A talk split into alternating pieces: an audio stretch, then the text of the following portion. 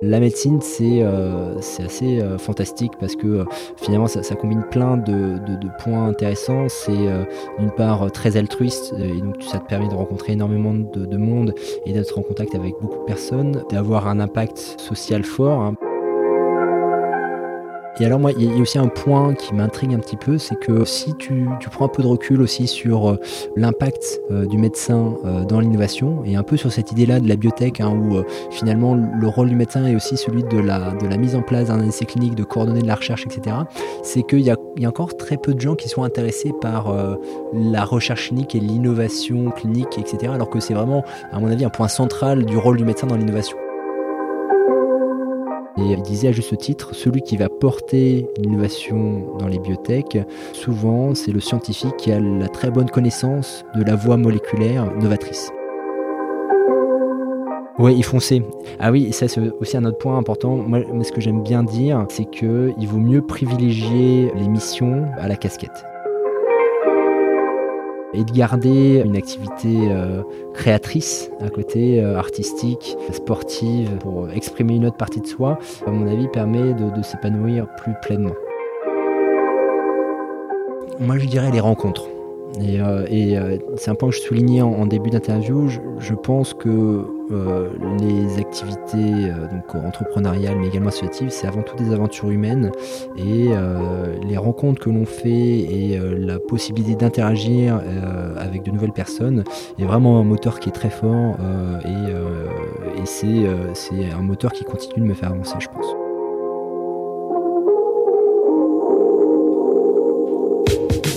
Salut je suis Fabrice Giroulet, psychiatre, psychothérapeute, cofondateur de Créate et bienvenue dans Medit le podcast qui vous amène à la rencontre de professionnels de santé iconoclastes.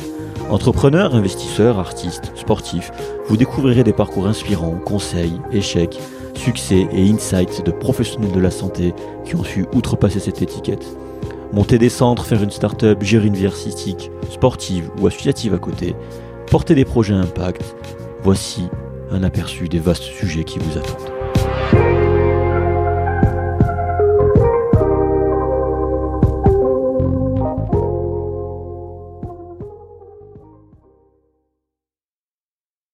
Alors je suis très heureux juste avant de commencer cet épisode de vous parler de notre sponsor Medere, M-E-D-E-R-E, e, anciennement NES Formation.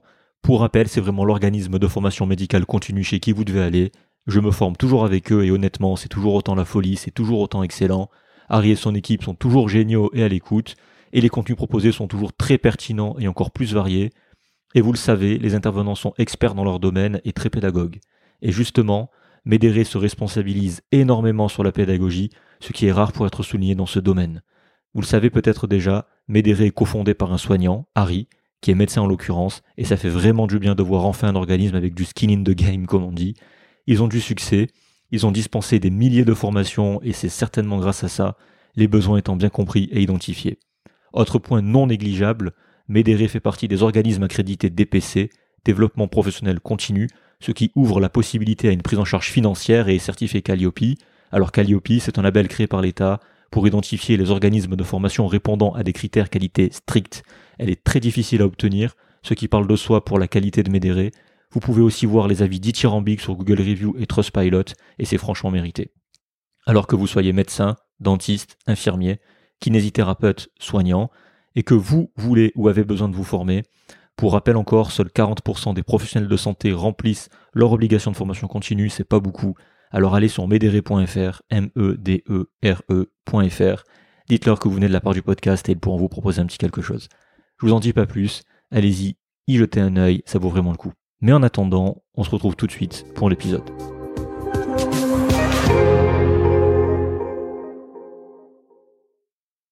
Et donc c'est reparti euh, dans ce très joli endroit, hein, la Villa M. D'ailleurs, merci Solène hein, de Acurcare. Donc allez écouter l'épisode, c'est l'épisode 14. Et merci à l'hôtel Villa M pour nous avoir prêté la salle. Merci beaucoup.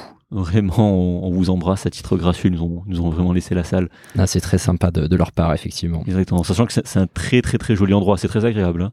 Franchement, il y a des espaces de coworking, des salles de réunion, un espace bien-être aussi, avec un mhm. fitness, de belles chambres d'hôtel. Allez voir ce qu'ils font aussi. Donc c'est euh, très joli. C'est designé par euh, Stark, hein, je crois. Il me semble, oui. Donc vraiment très très très joli endroit pour travailler, pour, pour loger. Et c'est pas forcément très mal placé dans Paris, c'est à côté de la gare Montparnasse. Donc voilà.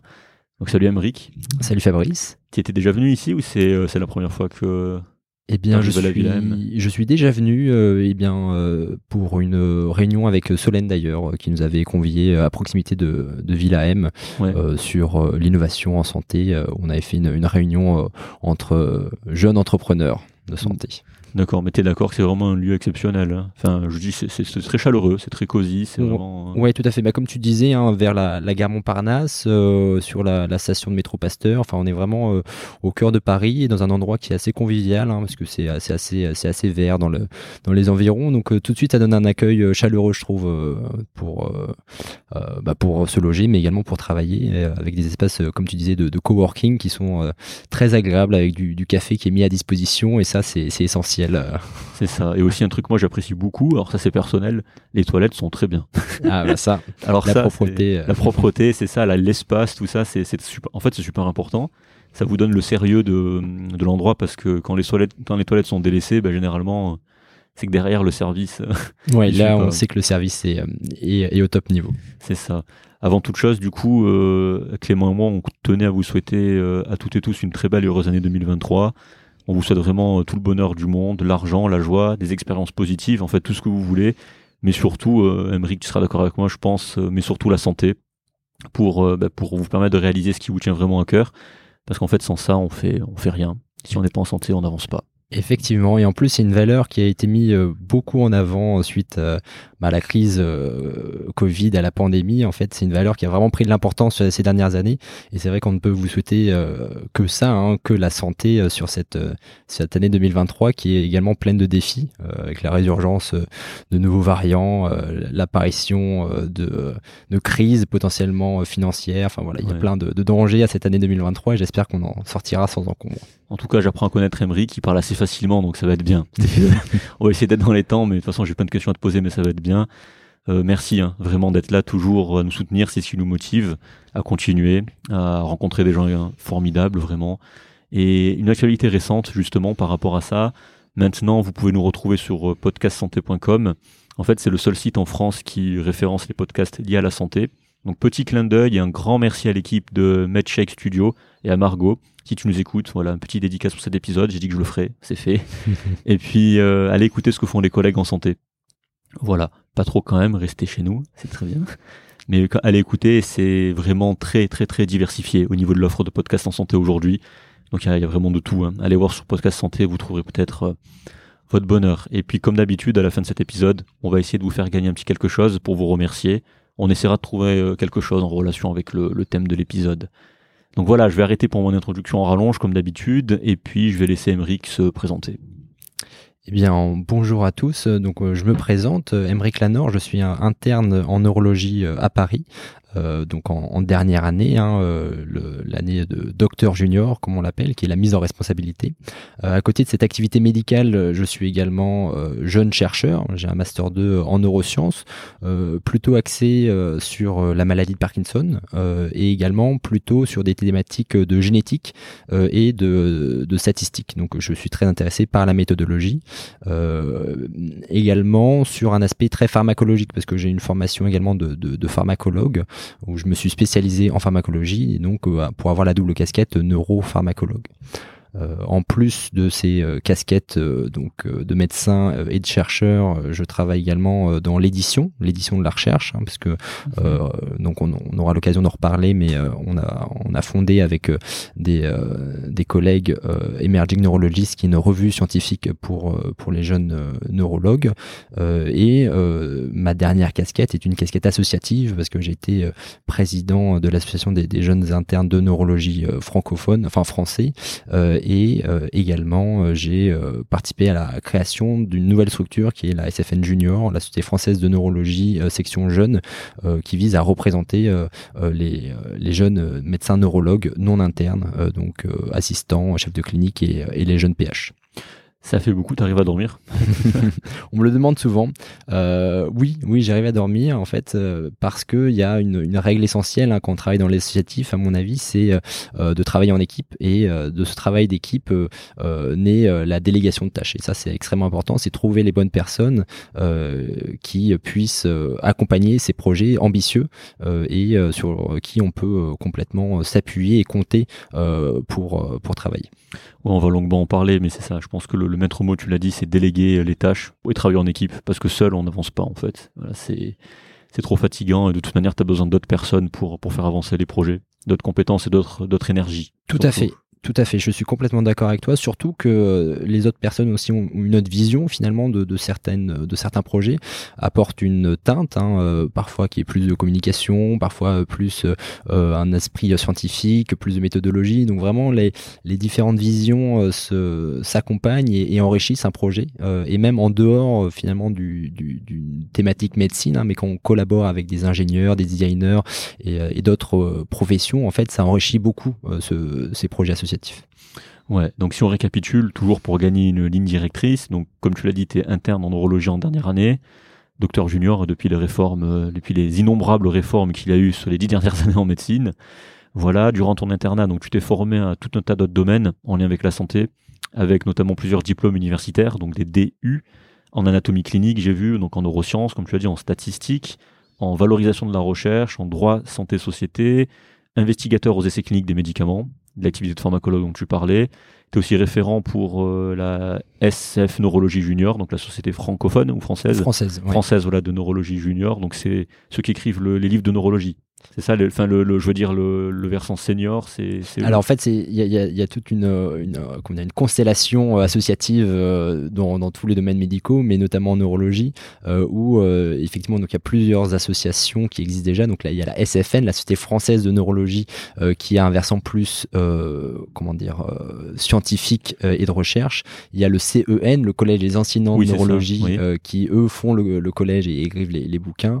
la FFN, la Fédération française de neurologie qui euh, vise un petit peu à les rassembler tous euh, et euh, d'autres structures également par surspécialité qui existent. Et nous, nous, on fait partie de la SFN, la Société française de neurologie, parce que c'est avec elle qu'on a eu le plus de contacts et on s'est le mieux entendu pendant ma pendant que je participais à la NINF, qui est donc du coup l'association des, des jeunes neurologues. français.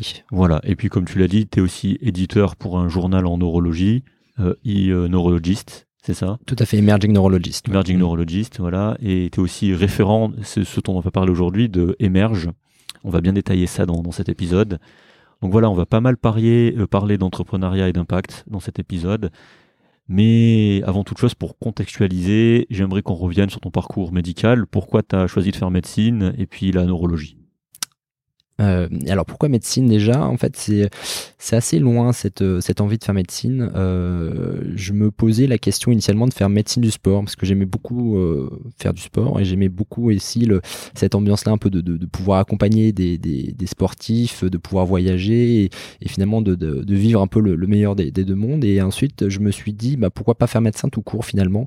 Et le le soin euh, à l'autre et euh, être à l'écoute de l'autre, ça m'a ça m'a beaucoup motivé à faire médecine. Donc euh, dès euh, le collège puis le lycée, en fait, je me suis orienté vers cette voie-là.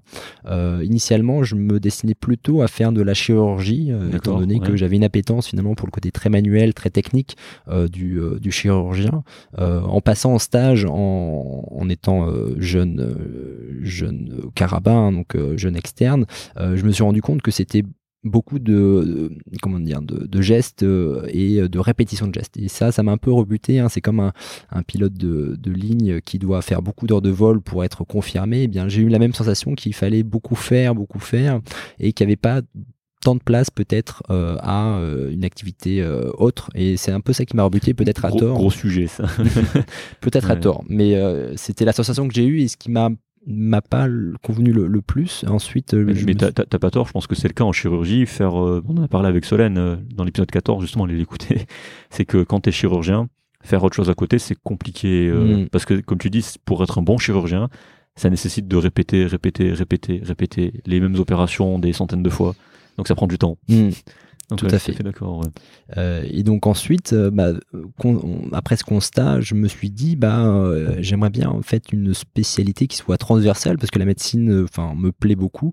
et j'avais envisagé de faire de, de la réanimation, la réanimation médicale. je suis passé plusieurs fois en, en tant qu'externe dans, dans, des stages de, de réanimation médicale, mais avec cette vision-là aussi qui était très, comment dire, jusqu'au boutiste dans le sens où c'est, ça demande une implication forte dans, le, dans le, la discipline également.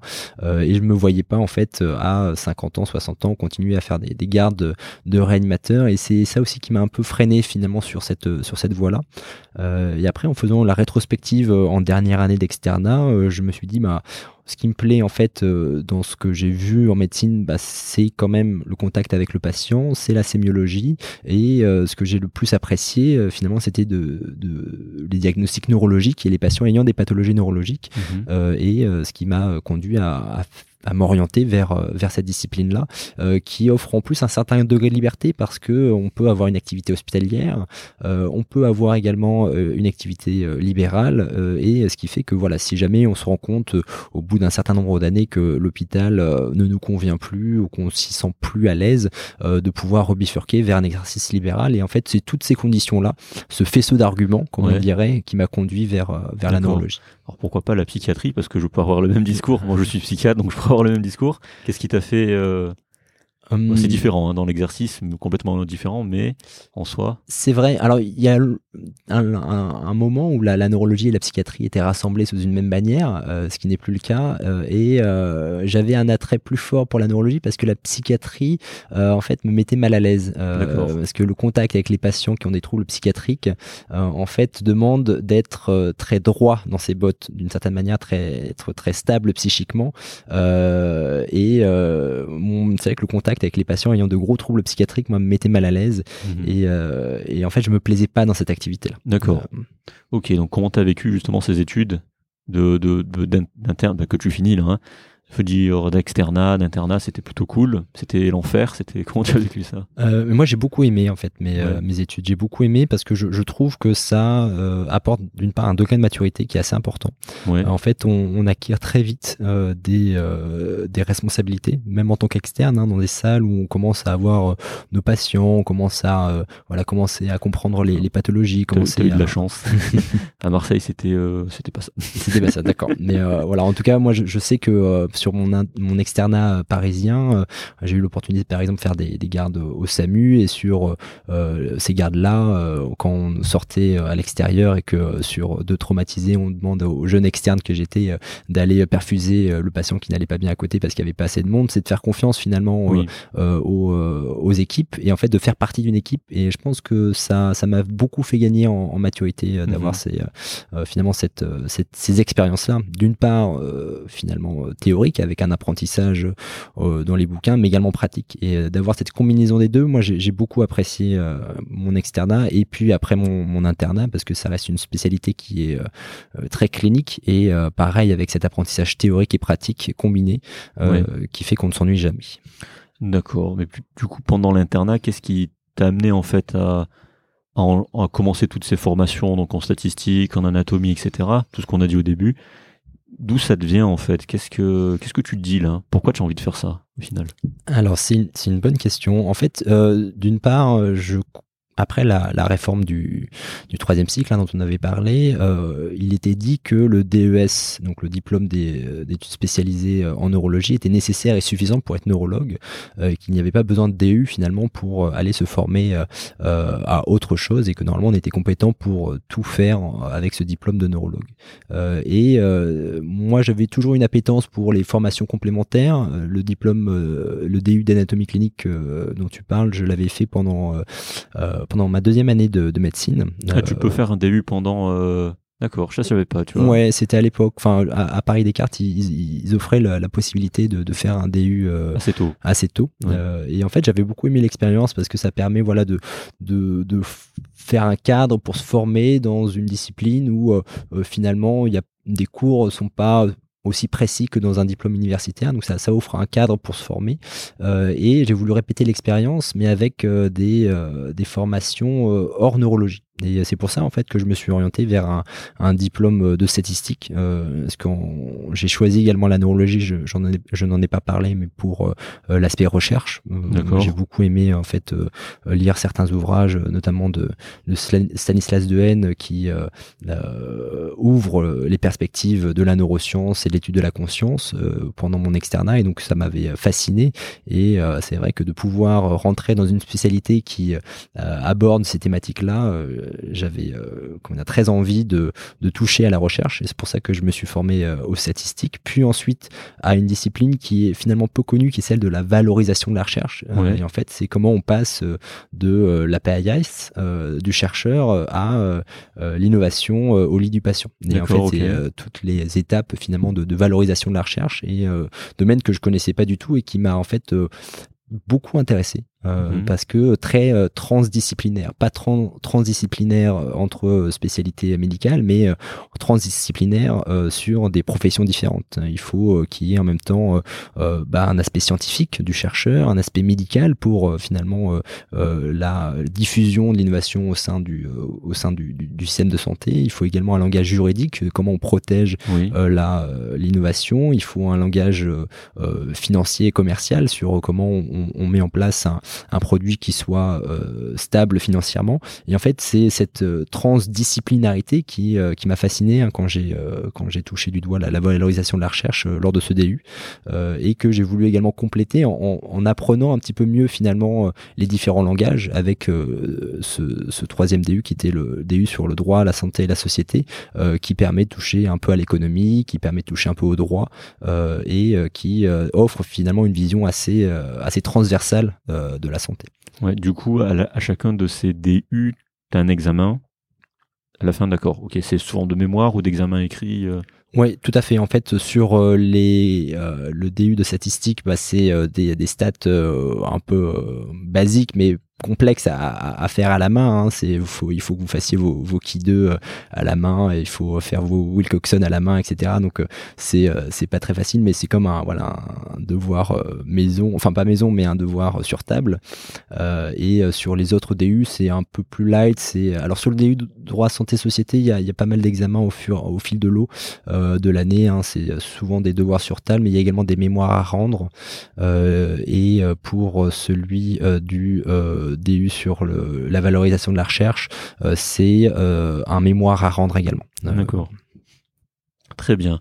Mais toi, à l'époque, c'est vraiment par curiosité que tu as fait tout ça ou toi, au sein même de, pour le futur, tu avais identifié un besoin personnel ou une problématique générale que tu voulais résoudre en faisant tous ces DU Hum, en fait, je me suis rendu compte pendant mes études que euh, il y avait euh, en fait une, euh, voie toute tracée qui est la voie qu'on trace durant nos études médicales. En fait, on est souvent au contact de professeur d'université en médecine, souvent très brillant, euh, et qui euh, donne euh, finalement une image de, de, réussite qui est uniquement sur la voie universitaire tellement vrai. médicale. C'est tellement ça. Et, et en fait, sur ça, je me suis dit, bah, la voie est toute tracée, mais j'ai quand même envie de voir ce qui se fait euh, ailleurs, par curiosité, comme tu dis, euh, sur euh, bah, comment comment on passe voilà de la recherche de paillasse à la recherche de à, comment dire à l'innovation au lit du malade, par exemple. Comment qu'est-ce que le droit en santé, etc. Et, en fait, mine de rien, toutes ces toutes ces thématiques servent également sur sur un cursus universitaire parce qu'on voit que voilà il y a des problématiques par exemple auxquelles sont confrontés les PU qui sont euh, typiquement celles de la, valorisation de leurs travaux de recherche.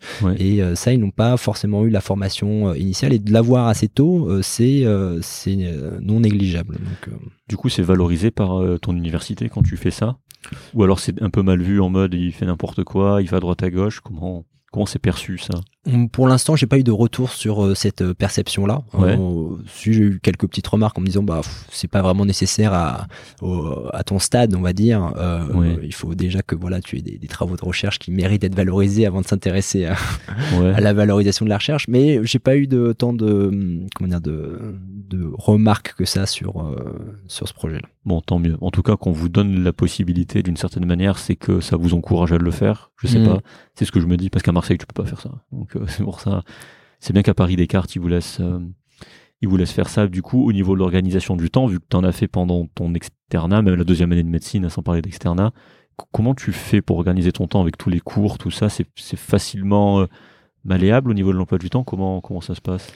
En fait, c'est assez malléable, euh, surtout sur euh, la construction euh, des DU. par exemple, celui de statistique était fait essentiellement par des cours en distanciel et sur l'auto-apprentissage beaucoup. donc, ce qui permet finalement d'apprendre à son rythme, voilà, sur les, soirées et les week-ends. le DU de, de, valorisation de la recherche, c'était des journées banalisées, donc ça, on peut s'arranger avec le service. et ensuite, celui sur le droit, la santé et la société, c'était pendant mon master 2 et donc là j'avais du temps pour participer au cours euh, ce qui était quand même plus confortable et le, et le dernier qui est celui de, de l'investigation euh, aux essais cliniques euh, nécessitait de faire un stage de six mois dans un centre de, de, recherche clinique. Et ce que j'ai pu faire pendant ma formation secondaire transversale de, pharmacologue. Donc j'ai combiné les deux sur ok. Parce que tu as commencé en quelle année du coup l'internat de neurologie? Moi c'était ECN 2017. Ok, donc euh, on est en 2023, oui, avec tout ce que tu as fait, oui, tu as fait un master, tout ça, ça a rallongé le, tout à fait, le parcours, ouais, parce que neurologie c'est 5 ans. Euh, c'est 4 ans. À ah, 4 ans, donc oui, donc tu as bien rallongé le, le parcours, voilà. Et au niveau académique, quand, donc au final, juste avant, juste avant ça, quand tu fais ça, tu trouves toujours le temps, au final, quand tu veux faire des DU, en fait, d'une manière ou d'une autre, euh, bah en fait, le temps, comme on en parlait, c'est une question de, de priorisation et, euh, et, en fait, euh, effectivement, quand tu dis, ben, je vais euh, mettre un, temps dédié pour me former, enfin bloquer du temps pour le faire, ça empiète forcément sur sur d'autres domaines. Ensuite, c'est une question voilà de, de priorité. T'as pu justement avec tout ça faire autre chose à côté, je sais pas, faire du sport ou faire, c'est difficile. Euh, non, en fait, alors du coup, j'ai changé un peu ma, ma, pratique du sport. Avant, je faisais de beaucoup d'escalade euh, en, euh, en voie, euh, mais ça nécessite voilà d'être accompagné par quelqu'un qui, qui assure, etc. et comme les, les, emplois du temps coïncidaient pas forcément, le passage au, au bloc, c'est-à-dire de grimper tout seul, est quand même beaucoup plus confortable. Donc je continue, je continue le sport, surtout l'escalade, la course à pied, en fait, des sports que tu peux faire sans contrainte de temps. je fais également du théâtre. Donc j'ai repris là, pendant l'internat euh, le, dimanche soir. Euh, je salue d'ailleurs la, la compagnie de l'Alouette qui est la, troupe de théâtre amateur avec qui, euh, avec qui je, je, je, fais des pièces. On embrasse tout le monde si jamais ils écoutent. Euh, et, et, ensuite des activités autres culturelles ou, ou, artistiques, mais c'est surtout ça, c'est surtout le sport et le, et le théâtre. D'accord. Juste avant qu'on parle de Émerge, tout à l'heure, tout à l'heure, tu as un peu parlé de la Société euh, française de neurologie junior. Concrètement, euh, qu'est-ce que vous faites? Euh, C'est quoi le but d'avoir créé justement cette, cette société? Pourquoi on fait ça? Pourquoi on fait ça Mais c'est, également une, bonne remarque en fait. Euh, quand j'étais donc euh, président de, la NINF, de la société, enfin de la, l'association euh, euh des, euh, des jeunes neurologues euh, internes français, on s'est rendu compte que c'était toujours très complexe finalement d'intégrer les assistants et les chefs de clinique dans dans cette association et que la représentation de ces de ces personnes-là était était pas bien faite et que au sein de la Société française de neurologie, il y avait un, un gap générationnel, hein, parce que c'est des, des, PU qui sont bien plus âgés qui s'occupent de la société française. Euh, et on voulait, avec euh, une amie, euh, Elsa Mana, qui, qui j'espère nous écoutera et que j'embrasse très fort. Parce on, va l'obliger. qui, avec qui on a créé du coup la section jeune de la, la, la, société française de neurologie. Je pense que vous avez bien fait, que, comme tu dis, c'est, t'as été gentil en disant que c'est des personnes plus âgées. c'est une, oui, c'est une gérontocratie en fait. Oh, j'irai pas jusque-là parce qu'en fait, ils sont, il y a, y a d'autres personnes qui, qui intègrent la, la, Société française euh, de neurologie, euh, notamment euh, Céline Loipre, enfin, voilà, des, des jeunes universitaires qui s'impliquent dans la société, mais on, on, peut faire plus et notamment, je pense que via la section jeune, ça permet d'aller plus en avant sur la, sur la, le passage de relais à, à, une nouvelle génération. C'est très bien que ça se fasse, oui. et, et, nous, en fait, on, en, créant cette, cette nouvelle structure, on voulait pas que ça empiète ni sur la donc la, la société, l'association pardon des, des, internes, ni sur la Société française de neurologie, et d'avoir nos missions à nous. Et donc, on a identifié trois axes finalement de, de, réflexion. Un premier qui est cher à, à Elsa, qui est c'est celui de, de l'éthique. Et donc, il va y avoir des conférences d'éthique qui vont être mises en place au sein de la, la, la, la section jeune de la, de la SFN. Euh, il, y a, il, y a, également euh, une thématique qui, euh, qui, est très intéressante, qui est celle de euh, la communication euh, scientifique, et notamment la communication scientifique grand public, et pour laquelle on a l'idée de créer en fait une une, euh, une structure euh, de comité euh, de lecture d'articles avec des, des jeunes internes, des jeunes CCA et des PU pour identifier quels sont les articles majeurs en neurologie et de pouvoir les communiquer dessus. Et un troisième axe qui est un, un axe plus politique parce qu'en mmh. fait il y a la représentation des, des jeunes neurologues qui, qui se fait pas très bien et il y a certains dossiers qui sont en train d'être discutés en ce moment même, notamment le le développement professionnel continu, la DPC, euh, au sein euh, des, euh, des CNP, des comités nationaux professionnels.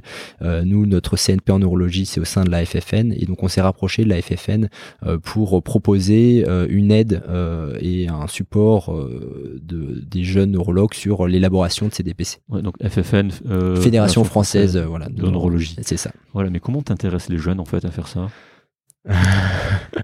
c'est difficile. Les neurologues sont une espèce particulière, j'aime bien le dire, parce que en fait, euh, c'est assez, euh, assez marrant parce que les, les, les, neurologues euh, sont, sont difficiles à motiver sur des projets associatifs c'est assez mm. difficile, ah c'est assez complexe de motiver les, les, les jeunes neuros.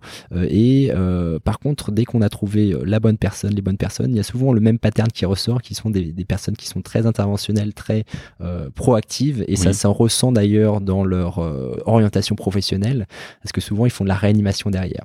D'accord, ok. parce que voilà, nos anciens présidents des, de l'association des, des, jeunes neurologues sont, sont tous deux réanimateurs. donc voilà, il y a un cluster de, de, de neuro animation au sein, au sein de la nymphe. Donc, euh, non, c'est difficile de motiver les gens, mais il y a quand même, voilà, on apprend à le faire en fait, hein, cette question managériale euh, de, euh, de, recrutement, d'apprendre à identifier et à déceler chez les gens leur, leur appétence. et est-ce que c'est plutôt la communication Est-ce que c'est plutôt la représentation Est-ce que c'est plutôt la science et la recherche Est-ce que c'est plutôt l'éthique Voilà, donc ça permet également d'identifier des, des personnes. Et ce qui est le plus important, c'est que ces personnes-là qui, qui travaillent avec nous puissent s'épanouir euh, dans ce qu'elles font. Euh, et euh, je pense que c'est le plus important. Du coup, tu fais de la pub, tu passes dans les services, tu ça non, ça se fait au contact? Non, en fait, on a moi, il y a un moyen que j'affectionne particulièrement, c'est celui du, du, formulaire en ligne. D'accord. Quand on dit bah coucou, on existe, euh, on, euh, on a des missions. Euh, Est-ce que vous auriez du temps à consacrer à la structure associative? Voilà. Donc, est-ce que c'est la SFN Junior Est-ce que c'est la NYMF euh, Et euh, si vous avez du temps à consacrer, qu'est-ce qui vous intéresserait? Est-ce que c'est de participer bah, plutôt aux missions éducatives pédagogiques? Est-ce que c'est de faire de la recherche? Est-ce que c'est de faire voilà différents projets? Mais c'est un peu un peu un bon moyen de recrutement, je trouve, c'est celui de permettre aux gens de s'exprimer euh, également sur leur désir. Tu arrives pour le moment, bah c'est très jeune, hein, tu m'as dit, tu arrives à avoir un retour sur ce que vous faites, genre de, de, du, probable impact que, que vous souhaitez avoir ou ou c'est trop tôt encore euh Ah non, non, on, a un retour direct. En fait, on, a monté beaucoup de projets euh, qui ont bien marché au sein de, au sein de la nymphe. Euh, donc ça, c'est des projets un peu plus vieux. Hein. On, parlera des, des, projets plus récents après avec Emerge notamment, je pense. Mais typiquement, on a monté une journée d'accueil des néons internes. donc avec Alexander Balsera, qui, que aussi j'embrasse très fort, qui est un, un, bon ami et avec qui j'ai toujours plaisir à travailler.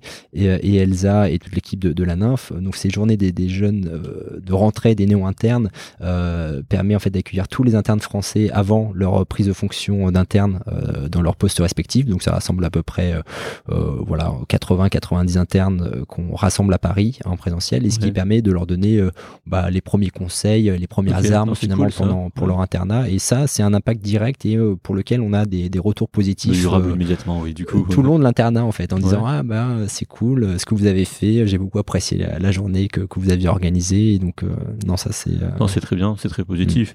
Donc en, gros, si je caricature très très grossièrement, quand on se lance dans des projets associatifs comme ça, pour un peu démystifier le truc, c'est que tu te mets avec des gens avec qui vous partagez une vision commune, un projet commun, et puis vous lancez le truc et vous essayez de porter ça auprès des autres personnes, voir s'il y a d'autres personnes qui seraient en mimétisme, on va dire, intéressées euh, par ces combats-là. En gros, c'est ça, c'est ça qui se passe. Exactement. Ok. Justement, ça permet de faire le lien avec le journal. Donc, avec des collègues, tu as fait ce, donc, ce journal euh, Emerging euh, Neurology, c'est ça? Mm. Dans quel but en fait? Pourquoi? Pourquoi, pourquoi donc euh, s'infliger ça? Pourquoi, pourquoi tu t'infliges encore un autre truc où tu vas être éditeur? Donc c'est toi qui choisis les articles que vous publiez. Mm. Comment tu fais ta pub? Comment tu incites les gens à vouloir être publiés dans ton journal? Comment Comment ça se passe? Pourquoi tout ça en fait? Pourquoi tout ça? Alors déjà, la, genèse de cette idée-là euh, vient euh, en fait d'une interview euh, sur Think Your View qui ressemble un petit peu à ce que vous faites et où il y avait un invité qui avait exprimé le fait qu'un de ses amis, au lieu d'acheter une maison, avait créé sa maison d'édition. Et je me suis dit, c'est ah quand même une idée rigolote cette, de, de, créer sa maison d'édition. Et j'ai réfléchi et je me suis dit, bah, en fait, il y a quand même un problème en médecine, en neurologie, c'est quand même l'édition scientifique et c'est c'est très problématique et nous on n'arrive pas à publier euh, nos case reports, euh, on n'arrive pas à publier euh, facilement nos thèses et c'est le cas pour beaucoup de, jeunes internes alors que ça permettrait de valoriser ces travaux-là, de les diffuser à moindre frais parce que ça coûte en plus énormément d'argent. Et donc sur ce constat-là finalement de ce paysage un peu sombre de la de la, publication pour les, les, jeunes praticiens, eh bien je me suis rapproché de l'université, donc l'université dans laquelle j'étais qui était Paris Descartes, en leur disant bah écoutez j'ai envie de, de, monter une maison d'édition euh, en sciences et qui soit de la science ouverte. Euh, c'est ce qui fait de euh, plus en plus d'ailleurs, et tant mm. mieux parce que c'est vraiment catastrophique. Le modèle de l'édition médicale, bah, pour ceux qui connaissent pas, je vous explique un peu. En fait, déjà pour publier votre article, il faut payer. Et après, pour le récupérer, même si c'est vous qui l'avez écrit, il faut payer le journal pour le récupérer.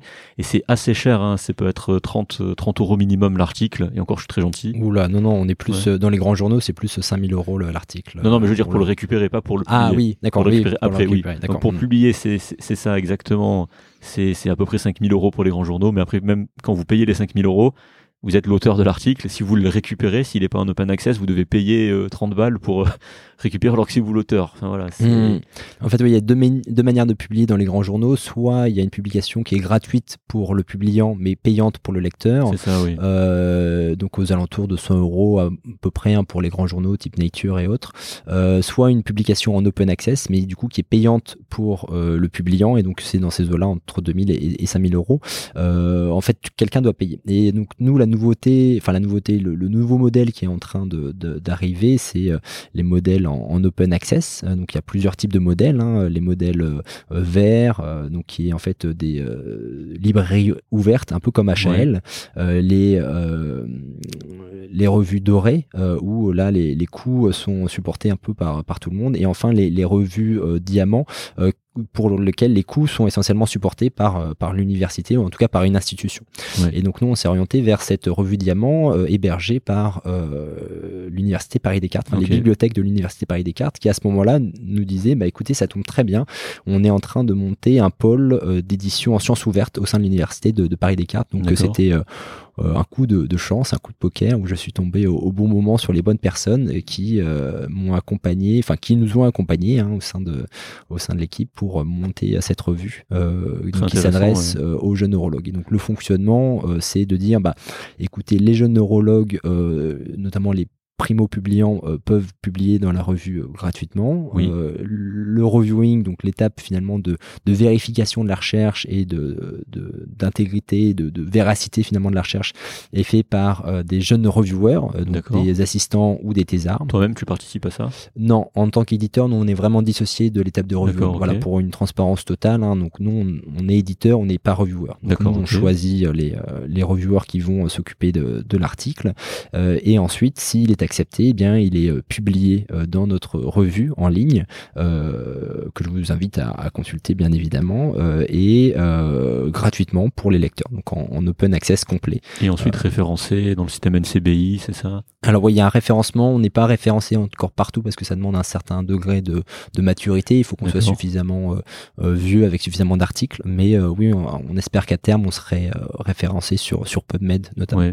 D'accord. Et les gens qui reviewent ces articles-là sont payés, c'est à titre gracieux Comment ça se passe? C'est à titre gracieux également, sauf qu'on les, euh, on les récompense, enfin c'est le, minimum qu'on puisse faire, c'est en, affichant euh, qui a reviewé euh, l'article. Donc en fait, il y a une visibilité sur les, les reviewers de l'article qui sont affiliés du coup à l'article. Enfin pas en auteur, mais en tant que, que reviewer. Donc pour un jeune interne ou pour un jeune neurologue qui aimerait publier quelque chose, ça lui coûte pas grand-chose en fait de passer par toi?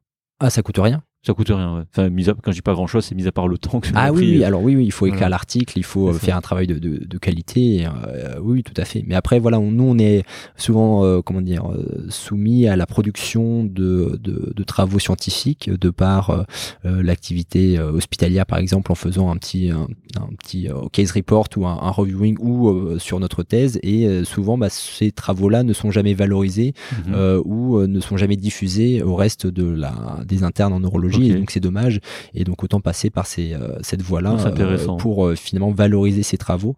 Et en fait, c'était ça aussi hein, l'attrait, c'était de pouvoir valoriser des travaux qui ne, qui ne le sont pas par ailleurs. Ok. Est-ce que vous avez pensé, ça c'est une question qui me vient, tu sais, dans, dans les journaux, on valorise ce qui marche. Est-ce que vous avez pensé du coup à, à, peut-être faire une base de données des études qui marchent pas pour faire gagner du temps aux autres, par exemple?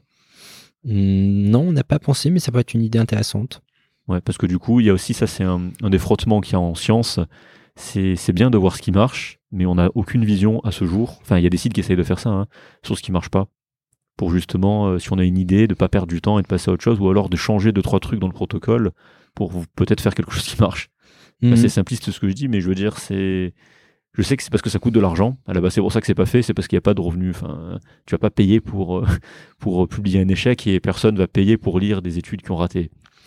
Oh, enfin bon, il y a, y a, des exemples récents sur des, des, études qui ont été un peu euh, un échec, mais qui ont pourtant été publiées dans, dans, dans, dans, une grande revue, notamment je pense au New England. Euh, non, il y a des publications voilà d'échecs, mais qui font avancer la science aussi. Il faut pas que ce soit un échec qui soit parce qu'on est complètement à côté de la cible. Euh, il faut aussi que ce soit des, des échecs sur lesquels on, apprend en fait finalement de la de la recherche qui a été faite. Voilà, c'est une idée que je lance. Mm. S'il y en a qui se sentent de faire ça, ça rendrait service honnêtement. Donc euh, voilà, si on parle maintenant de Emerge, alors est-ce que tu peux nous expliquer ce que c'est? Tout à fait.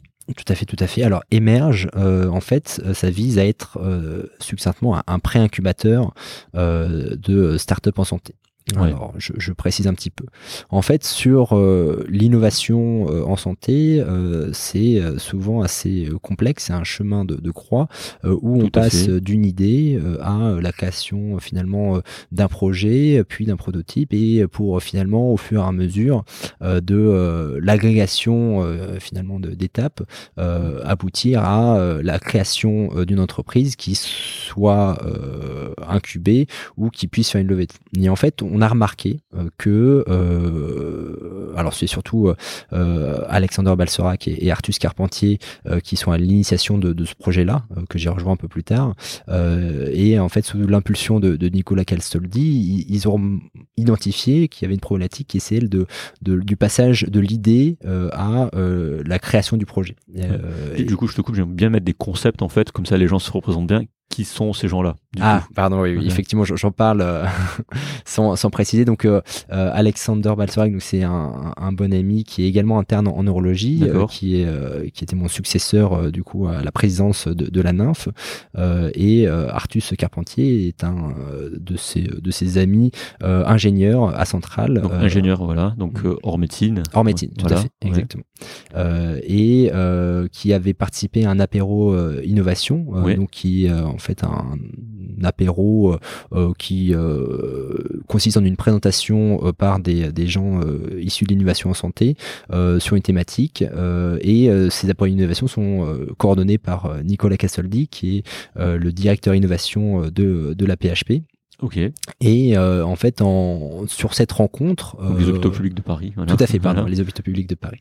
Euh, et sur cette rencontre euh, a euh, abouti ce constat-là euh, de euh, de la difficulté euh, à euh, rassembler des profils différents autour d'une idée pour construire un projet. Oui. Euh, et euh, en prenant l'exemple de ce qui se faisait, euh, de ce qui se fait euh, au, euh, au outre-Atlantique, donc euh, aux États-Unis. Oui, voilà, pour pas les citer, c'est ça? C'est toujours Euh, pareil, en fait. euh, eh bien en fait a été euh, conçue cette idée de, de lancer un pré-incubateur euh, de, de start-up Euh, et dont l'objectif finalement est double. Euh, et ça, j'ai- j'ai- j'aime bien cette, euh, ce double objectif. Ouais. Le premier, qui est en fait un objectif qui est très euh, horizontal, euh, dans le sens où euh, un des objectifs d'émerge, c'est d'acculturer euh, les euh, professionnels de santé à l'innovation Oui. et d'acculturer euh, les euh, professionnels type ingénieurs, scientifiques, euh, commerciaux euh, à la santé. Et en fait, sur cette double acculturation, euh, il y a euh, un objectif qui est beaucoup- lui beaucoup plus euh, vertical, Oui. qui est celui de sélectionner euh, des projets en santé euh, qui soient euh, finalement constitués par des équipes un peu transdisciplinaires, euh, qui soient d'excellence pour pouvoir les porter et faire une accélération finalement euh, de, de l'innovation pour les conduire euh, en fait plus facilement euh, à l'incubation ou à la levée de fonds. D'accord. Du coup, ça a été fondé par deux personnes, ce que tu dis, donc Alexander Et Et- Artus. et Artus, voilà. Concrètement, tu sais comment, euh, comment tu décides de fonder ce genre de structure, donc un pré-incubateur, dans les détails Est-ce que tu sais? Comment tu fondes ça, en fait? Euh, alors en fait, toute la question était euh, parce qu'on on s'est on s'est inspiré beaucoup euh, initialement donc de, de ce qui se faisait outre-Atlantique, donc avec une structure qui s'appelle Nucleate. tu sais, tu sais depuis combien de temps ils font ça aux USA Juste pour avoir une idée du retard? Ils font ça de, de longue date. Alors j'ai pas la, la date exacte en tête, mais ça fait quand même un certain nombre d'années qui, que ça a été mis en place. C'est pour ça que c'est ça. Maintenant que tu parles de Nucleate, ça me dit un truc parce que sur votre page LinkedIn, donc d'Emerge, il y a aussi Nucleate et je comprenais pas le lien entre les deux Ouais. en fait. Eh ben, je, vais préciser ce, ce lien-là.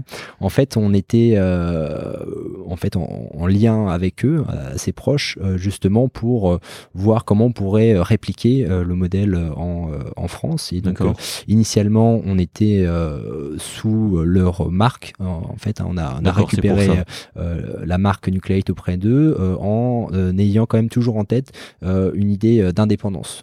C'est-à-dire qu'on voulait pas être euh, le, le fer de lance des Américains pour aller Ouais. piocher euh, sur des startups euh, créées en France Ouais, pour qu'elles soient récupérées aux États-Unis.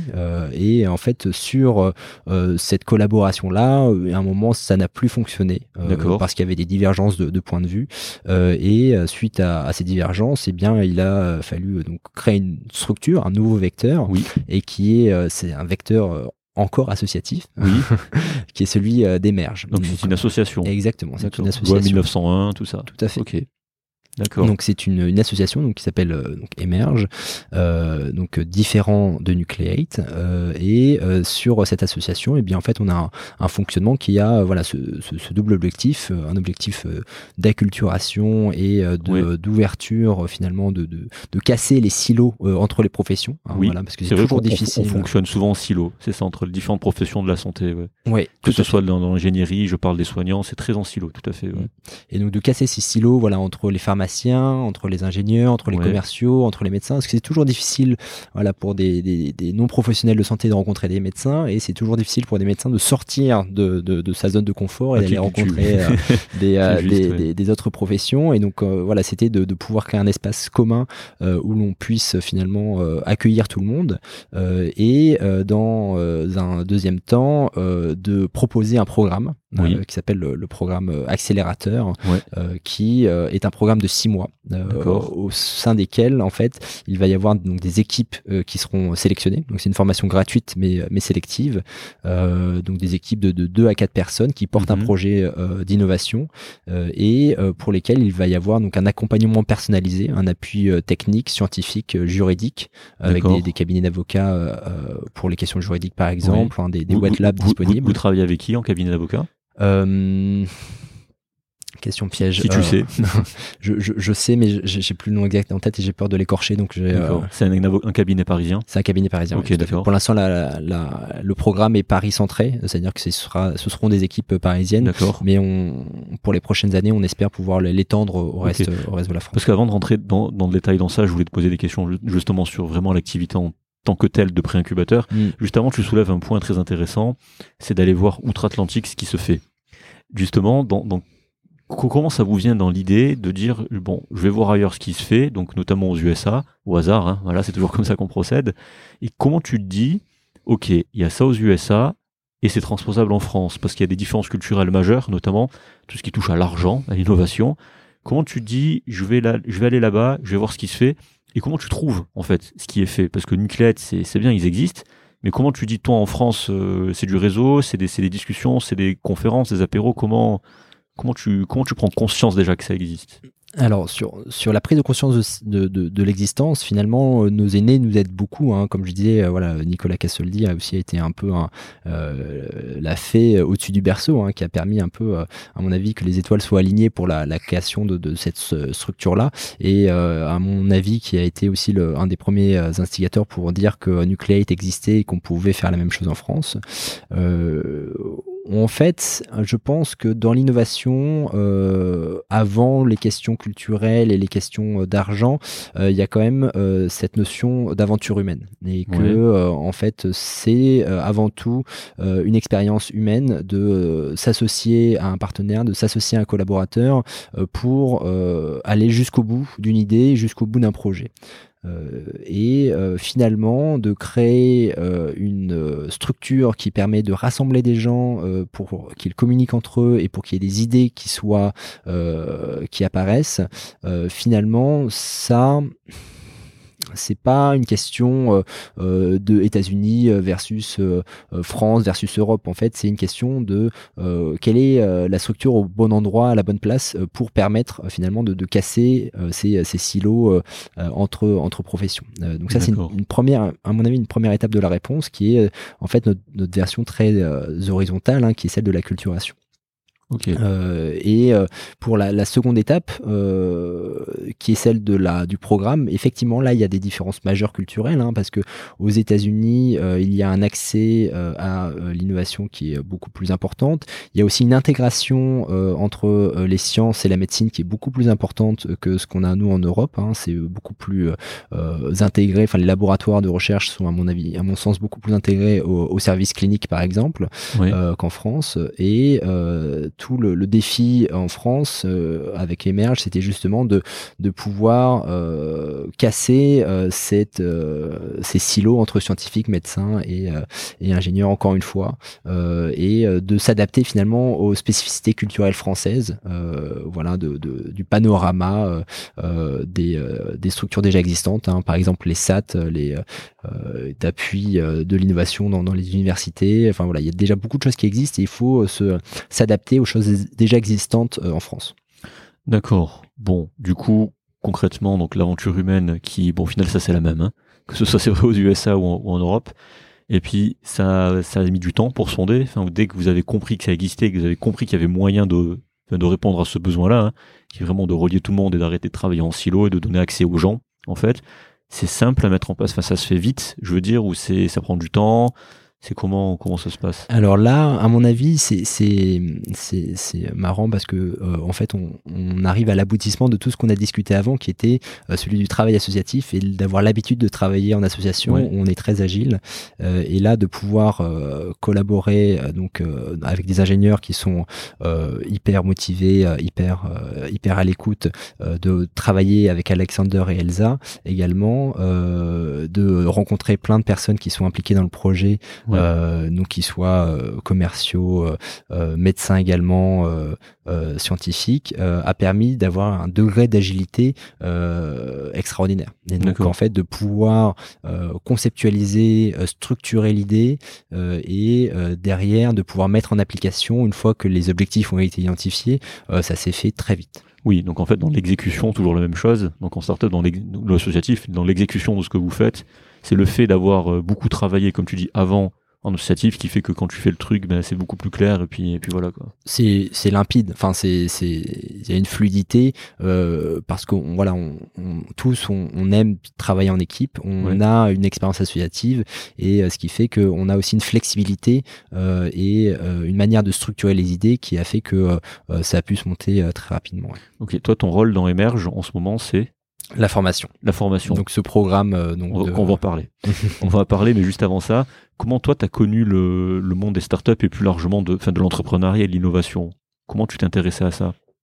Alors sur mon intérêt euh, de euh, l'innovation, ça s'est beaucoup fait euh, sur une expérience que j'ai eue quand j'étais interne, qui est Brain to Market, qui est en fait une un, hackathon au sein de l'Institut du cerveau et de la moelle. Est-ce que tu peux expliquer ce que c'est un hackathon Oui, bien sûr.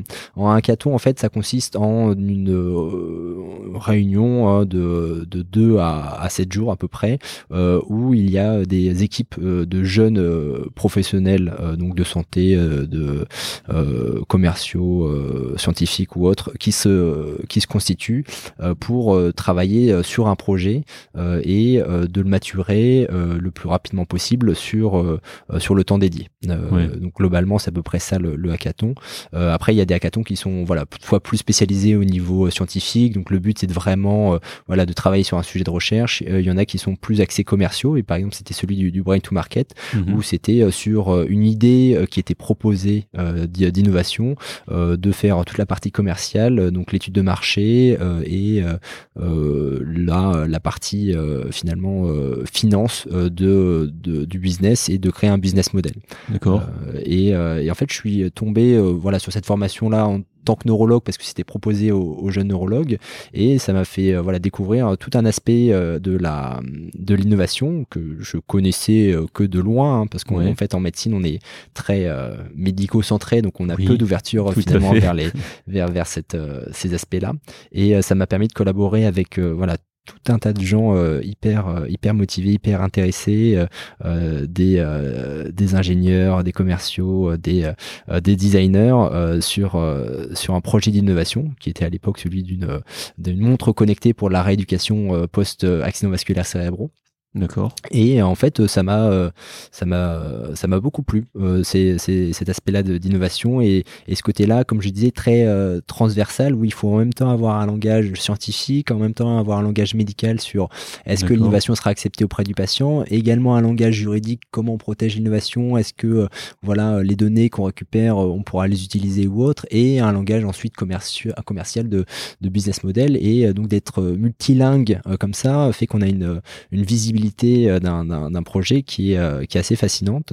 Euh, et c'est pour ça d'ailleurs que j'ai fait ensuite bah, cette formation de valorisation de la recherche qui m'a permis voilà, de, de, me, de me perfectionner un petit peu dans, cette, dans cet univers. -là. Justement, le temps de latence pour toi, entre le moment où tu découvres ça et la prise de décision de te lancer dans ça, d'approfondir, notamment par ce, par ce DU, c'est rapide. Tu te dis, ok, j'y vais, je ne pose pas trop de questions.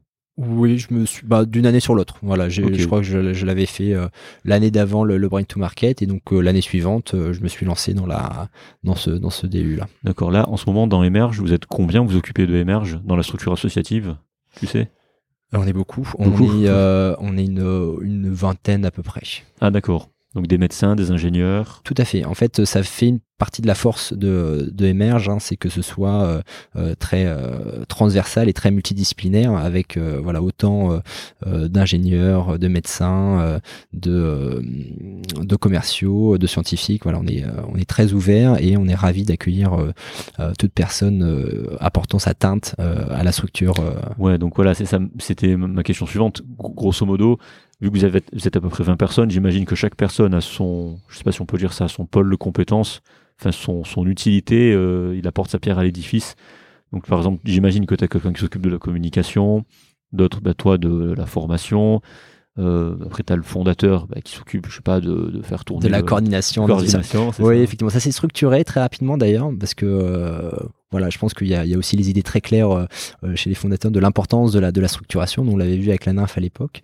et sur cette structuration, donc ça s'est fait en différents pôles. Il y a un pôle formation, donc je coordonne avec Marc de Richecourt, que je salue d'ailleurs, que j'embrasse très fort. Euh, qui, euh, qui gère avec moi le, le, pôle formation. Il y a euh, un pôle RH, donc de ressources humaines, donc qui a pour but de finalement de, de s'ouvrir le plus possible aux différents différents acteurs, hein, que ce soit des acteurs universitaires, que ce soit des acteurs de l'innovation par ailleurs, et également de recruter des personnes qui seraient intéressées pour participer à la formation, mais également pour participer à, à, à Emerge en mhm. tant en, tant qu'association, euh, un pôle communication euh, qui euh, est magnifiquement, comment dire administré par Elsa, euh, qui est une, une, chef de la, de la communication, euh, qui du coup s'occupe de toute la façade de d'Emerge sur les réseaux, mais également bientôt sur dans, dans la presse. Mhm. et ensuite, il y a donc une partie internationale qui est en cours de, en, train de se, se construire, et un dernier pôle également qui est en cours de construction qui est celui des financements. mais ça, j'ai pas trop la visibilité encore sur, sur ce pôle. Parce que ça, ça coûte de l'argent, j'imagine, de faire tourner une structure comme ça, même si c'est associatif ou c'est pas très. Euh... Eh bien, en fait, on, on a la chance euh, d'avoir euh, des partenaires euh, qui nous soutiennent et qui ne nous, nous ont pas lâché déjà après notre séparation avec Nucleate et qui continuent de nous soutenir, et notamment nos deux principaux partenaires hein, qui sont donc la PHP, hein, la, séance publique hôpitaux de Paris, notamment via la, la personne de, de, Nicolas Castaldi qui, qui nous soutient. Euh, et également euh, le, le fonds d'investissement en immobilier. Donc c'est pas un fonds d'investissement en santé, mais c'est un fonds d'investissement en immobilier Novaxia euh, qui qui nous soutient également et qui nous propose des des lieux pour les réunions et les formations qu'on l'on propose. Intéressant. Donc et je salue évidemment tous nos autres partenaires, hein, donc la, la, BPI, les enfin les, les, les, différents incubateurs et les, les cabinets avec qui on travaille. Ouais donc je, les salue tous euh, très fort également. Ok, oui, parce que justement, la, mise en réseau, comment elle se fait justement avec la BPI C'est qu'il y a des gens autour déjà qui, ont déjà fait ces processus, qui connaissent. Déjà parce que par exemple, Novaxia, c'est ça, donc il y a un acteur de l'immobilier comment tu arrives à faire rentrer un acteur de l'immobilier dans tu vois ce que je veux te dire oui tout à fait. Bah après c'est du réseau. C'est du, réseau, euh, et donc en fait euh, Novaxia euh, donc ce fonds là a racheté une partie de l'hôtel Dieu dans lequel est, est domicilée la direction de, de l'innovation. Et donc c'est par ce biais là que il y a eu un contact et une prise de conscience de l'importance d'avoir un pré-incubateur en santé et du rapprochement vous êtes les premiers en France ce jour En, santé, Euh, oui, en santé, oui, oui, tout à fait. Après, il y a des structures qui existent, euh, qui sont euh, plus transversales, et notamment, je pense à, à Starting Saclay, qui est un modèle qui ressemble un petit peu au nôtre, mais mhm. qui est beaucoup plus transversal, transversal, enfin entre les différentes disciplines, et, et très Saclay centré, du coup, donc qui est pour regrouper les différents acteurs de, du, du, campus. Mais en soi, même si vous êtes une structure associative, vous avez une, un fonctionnement de start-up, au final. On peut dire ça ou pas? Euh, dans quel sens Dans le sens, euh, bah, justement, les relations, la recherche de financement, la, la, relation avec, avec la BPI, avec. Euh, c'est après dans la croissance que vous voulez faire aussi, parce que tu me parles d'expansion internationale, donc au final. c'est un peu pareil, non? Alors ensuite, donc les relations qu'on a, déjà, on a la chance de d'avoir des partenaires qui nous soutiennent financièrement, ce qui fait qu'on a pour l'instant pas besoin de fonds significatifs. Ouais, mais tu as quand même un soutien financier de la part des partenaires. Donc voilà. C'est ça, tout à fait. Donc il y a un soutien euh, financier, euh, donc que ce soit sur euh, les l'immobilier, voilà, de pouvoir avoir des lieux de réunion, que ce soit pour les l'hospitalité, hein, donc les. Oui, voilà parce que ça, coûte de l'argent de. Ouais, ça coûte de l'argent, tout à fait. Mais effectivement, ça c'est financé par par nos partenaires. Donc c'est très bien. Donc voilà. Mais après dans l'expansion internationale, justement, vous visez des, pays anglophones, francophones Comment, comment, comment vous voyez les choses concrètement? À court terme, parce qu'en long terme, on peut vraiment imaginer plein de choses. Oui, bien sûr. Euh, donc déjà, euh, sur le court terme, euh, on envisage déjà de s'étendre en France. Oui. Et donc déjà, le modèle de, de s'étendre en France est pas si simple que ça, étant donné qu'il faut quand même des points de, de compétences un peu partout en France. Hein. C'est-à-dire, il faut pas qu'on soit que sur Paris à proposer des formations présentielles sur Paris. il va falloir qu'on qu'on recrute des personnes qui soient finalement le plus à même de, euh, de porter ce projet-là euh, dans euh, différentes villes françaises. Parce qu'à l'heure actuelle, dans, votre association, vous avez des, des, salariés quand même qui sont à temps plein dessus. Non, pour l'instant, c'est votre temps libre tous. Voilà, exactement. Tout à fait. Euh, c'est notre temps libre euh, et euh, il y a une, une équipe qui est à Toulouse en cours, mais qui est un, peu différente parce que c'est c'est surtout une structure universitaire qui s'occupe de la de la préincubation de start-up et qui est restée rattachée en partie à Nucleate, donc pour le, avec laquelle on a des des contacts un petit peu plus un, un, petit peu différents en ce moment, mais qui qui pourront se se résorber à terme. en tout cas, voilà, la partie la plus difficile pour nous enfin moi que j'identifie en tout cas sur euh, euh, l'ouverture en France, euh, c'est le recrutement de personnes dans dans ces dans ces dans ces villes. D'accord. Justement, comment, si on veut vous aider, ceux qui nous écoutent, qui sont intéressés par ce que vous portez, Comment on fait concrètement? On vous contacte on... Euh vous nous contactez avec plaisir. On en discute. Euh, sur cette année-là, de toute façon, nous, on, voilà, on voulait faire la preuve de, de concept euh, à Paris, donc, qui est en cours. Donc, mais comme une start-up? ouais, c'est vrai qu'il y, y, a beaucoup de, voilà, de, points de ressemblance. Mais ce qui est, ce qui est sympa, c'est de faire comme une start-up, mais dans l'associatif d'une certaine manière, parce que finalement, il y a, n'y a pas un but mercantile pour nous sur. mais, mais c'est pas les fameuses Bicorp aux USA qui font ça, justement? Les, les, tu sais, les entreprises qui, euh, qui, font, qui fonctionnent euh, sans but lucratif ou je sais pas quoi, mais qui ont une structuration de start-up. Je sais pas si tu en as entendu parler. Ah non, j'en ai pas entendu parler. Ça, me mm. fait penser à ça. C'est pour ça que mm. Je sais pas si Nucleate fonctionne comme ça aussi. Je sais pas si c'est. Il faudrait qu'on se renseigne, mais euh, en tout cas, nous, c'est sûr que notre statut est un statut associatif et, ah, il n'y a pas de but lucratif dans le. Ouais. Dans le, dans il, y a, de l'impact, il, y a, de l'impact qui est recherché, et mm. c'est justement aux USA, je crois que ça s'appelle comme ça, B Corp. C'est des entreprises qui sont vraiment euh, qui font du revenu, hein, mais qui sont concentrés sur l'impact, qui ne sont pas à but, euh, à but lucratif. Hmm. Mais nous, on fait pas de revenus. Enfin, en tout cas, il n'y a pas de, de perspective de, de, faire du revenu pour l'instant. Pour l'instant. Euh, pour l'instant. Bon, on va voir un peu sur les, les, les, méthodes de financement, mais en tout cas, ouais, pour l'instant, il n'y a pas de. Parce que si, si là, on, vient dans le. Bon, j'avais d'autres questions avant, mais on va en parler maintenant pour faire le lien. Quand tu veux accueillir justement en formation ces gens-là en présentiel, il faut hmm. des salles. Hmm. Donc c'est un certain coût oui, mais on a nos partenaires. Voilà, euh, justement, pour l'instant. Enfin, euh, Pour l'instant, on verra. Après, il y a toujours moyen. Enfin, on, je trouve que, comme je disais aussi en début d'interview, la, médecine nous apprend un peu le, côté pragmatique et le côté pratique, euh, finalement, de la. voilà, un côté pragmatique. Et on arrivera toujours, à mon avis, à se débrouiller pour accueillir les gens et à proposer des, des formations de, de, très très bonne qualité. Du coup, concrètement, si on parle vraiment de, de ça, puisqu'on on parlait avec Harry, tu sais, dans, dans l'épisode 2 de, des incubateurs. Mhm. Lui, il, a pu, avec son entreprise, participer à, enfin, se faire incuber, comme on dit. Là, vous, c'est un pré-incubateur. Donc, tu as commencé à en parler un peu tout à l'heure, en expliquant un peu ce que vous vouliez faire, en accueillant les gens, tout ça. Concrètement, là, si vraiment en détail, ça se passe comment? Donc, tu, tu ouvres une offre. Ton offre, c'est euh, qu'est-ce que c'est? Là Donc, du coup, ta proposition de valeur par rapport à ces gens-là que tu veux faire venir, qu'est-ce que c'est? Tu dois résumer. Alors, c'est une très bonne remarque. En fait, euh, il y a déjà plein de choses qui existent hein, sur le sur le marché euh, donc d'accompagnement euh, des, des projets en santé. Il y a beaucoup de formations disponibles et, et nous on voulait vraiment se différencier de des formations déjà disponibles, hein, des masters, des DU, etc. En proposant finalement un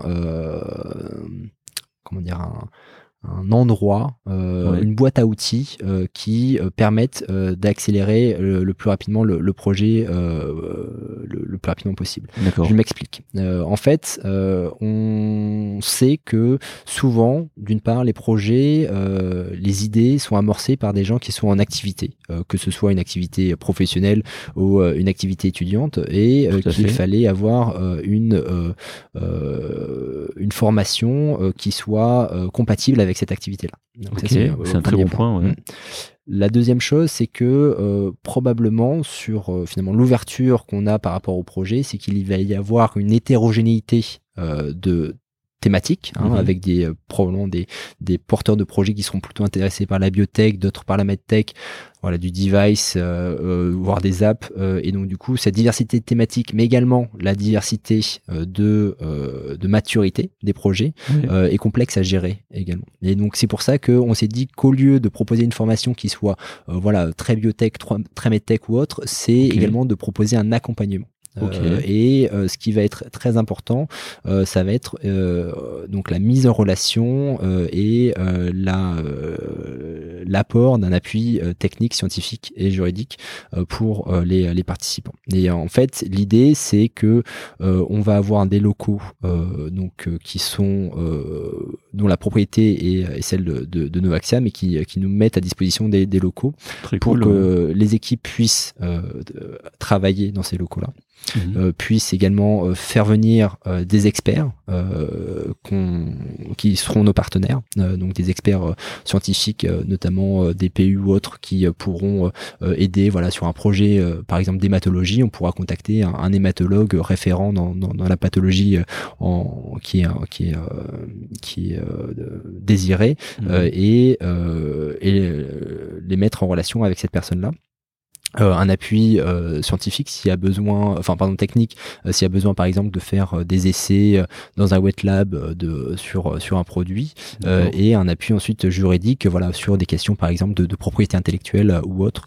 Euh, voilà donc c'est de faire vraiment un accompagnement euh, et donc sur cette double euh, finalement euh, sur cette double euh, double appui hein, les ateliers qui sont vraiment là pour euh, apporter une vision euh, d'entrepreneur dire où sont les embûches, euh, comment construire un projet euh, pour le porter devant un investisseur, qu'est-ce qu'un investisseur veut entendre pour ouais. euh, à- Oui. pour financer euh, votre projet d'innovation. Enfin voilà quelque chose qui soit assez général mais en même temps euh, d'excellence. Oui. Euh, et d'un autre côté un appui qui soit très personnalisé euh, pour pouvoir débloquer le plus rapidement possible euh, les euh, bah, les points de blocage que peuvent rencontrer euh, les équipes. Et donc ça, c'est sur six mois. Donc on, on- la, coup, la formation ouais. commencera à partir de, de mars. Il y aura 10 ateliers, euh, une, euh, un accompagnement tout le long de, de ces six mois. Et à partir d'octobre, euh, il va y avoir un pitch devant euh, des, euh, un jury euh, d'incubateurs et de, de, de, de fonds d'investissement euh, pour envisager une incubation ou. Ou une levée de fonds pour, pour ces projets-là. Donc en fait, tu fais, enfin, si je caricature pour que les gens comprennent, tu fais l'écurie entre guillemets, des, euh, enfin, tu sais les écuries quand tu fais première année de médecine ou la prépa, des de, de ces gens-là, de ces équipes-là, de, de ces entreprises-là, Ouais, à se faire incuber en fait. c'est ça, exactement. En fait, c'est euh, c'est comme un- une préparation euh, pour les concours. D'accord, ok. Vous, vous n'avez pas vocation après, peut-être à l'avenir, à incuber vous-même. On va voir. En fait, il y a- il y, a beaucoup d'acteurs déjà présents sur le Ouais. sur ces thématiques-là. Euh, nous, on n'a pas encore réfléchi de ce côté-là, mais parce qu'on on se dit qu'il y a déjà beaucoup d'acteurs qui sont présents, qui ont un certain degré d'expertise, Ouais. qui sont nos partenaires et en qui on fait totalement confiance pour euh, pour la suite de ce de ce projet. Nous, ce qu'on apporte euh, est euh, beaucoup plus sur euh, la donc le la mise en, en relation, donc le réseau, voilà, pour que les les, les cofondateurs, enfin les fondateurs trouvent leurs cofondateurs. Euh, donc sur cette partie très horizontale et ensuite sur la partie verticale qui est celle de, euh, de, la, de la mise à disposition d'une formation d'excellence Oui. et d'un appui d'excellence pour accélérer finalement le, Ouais.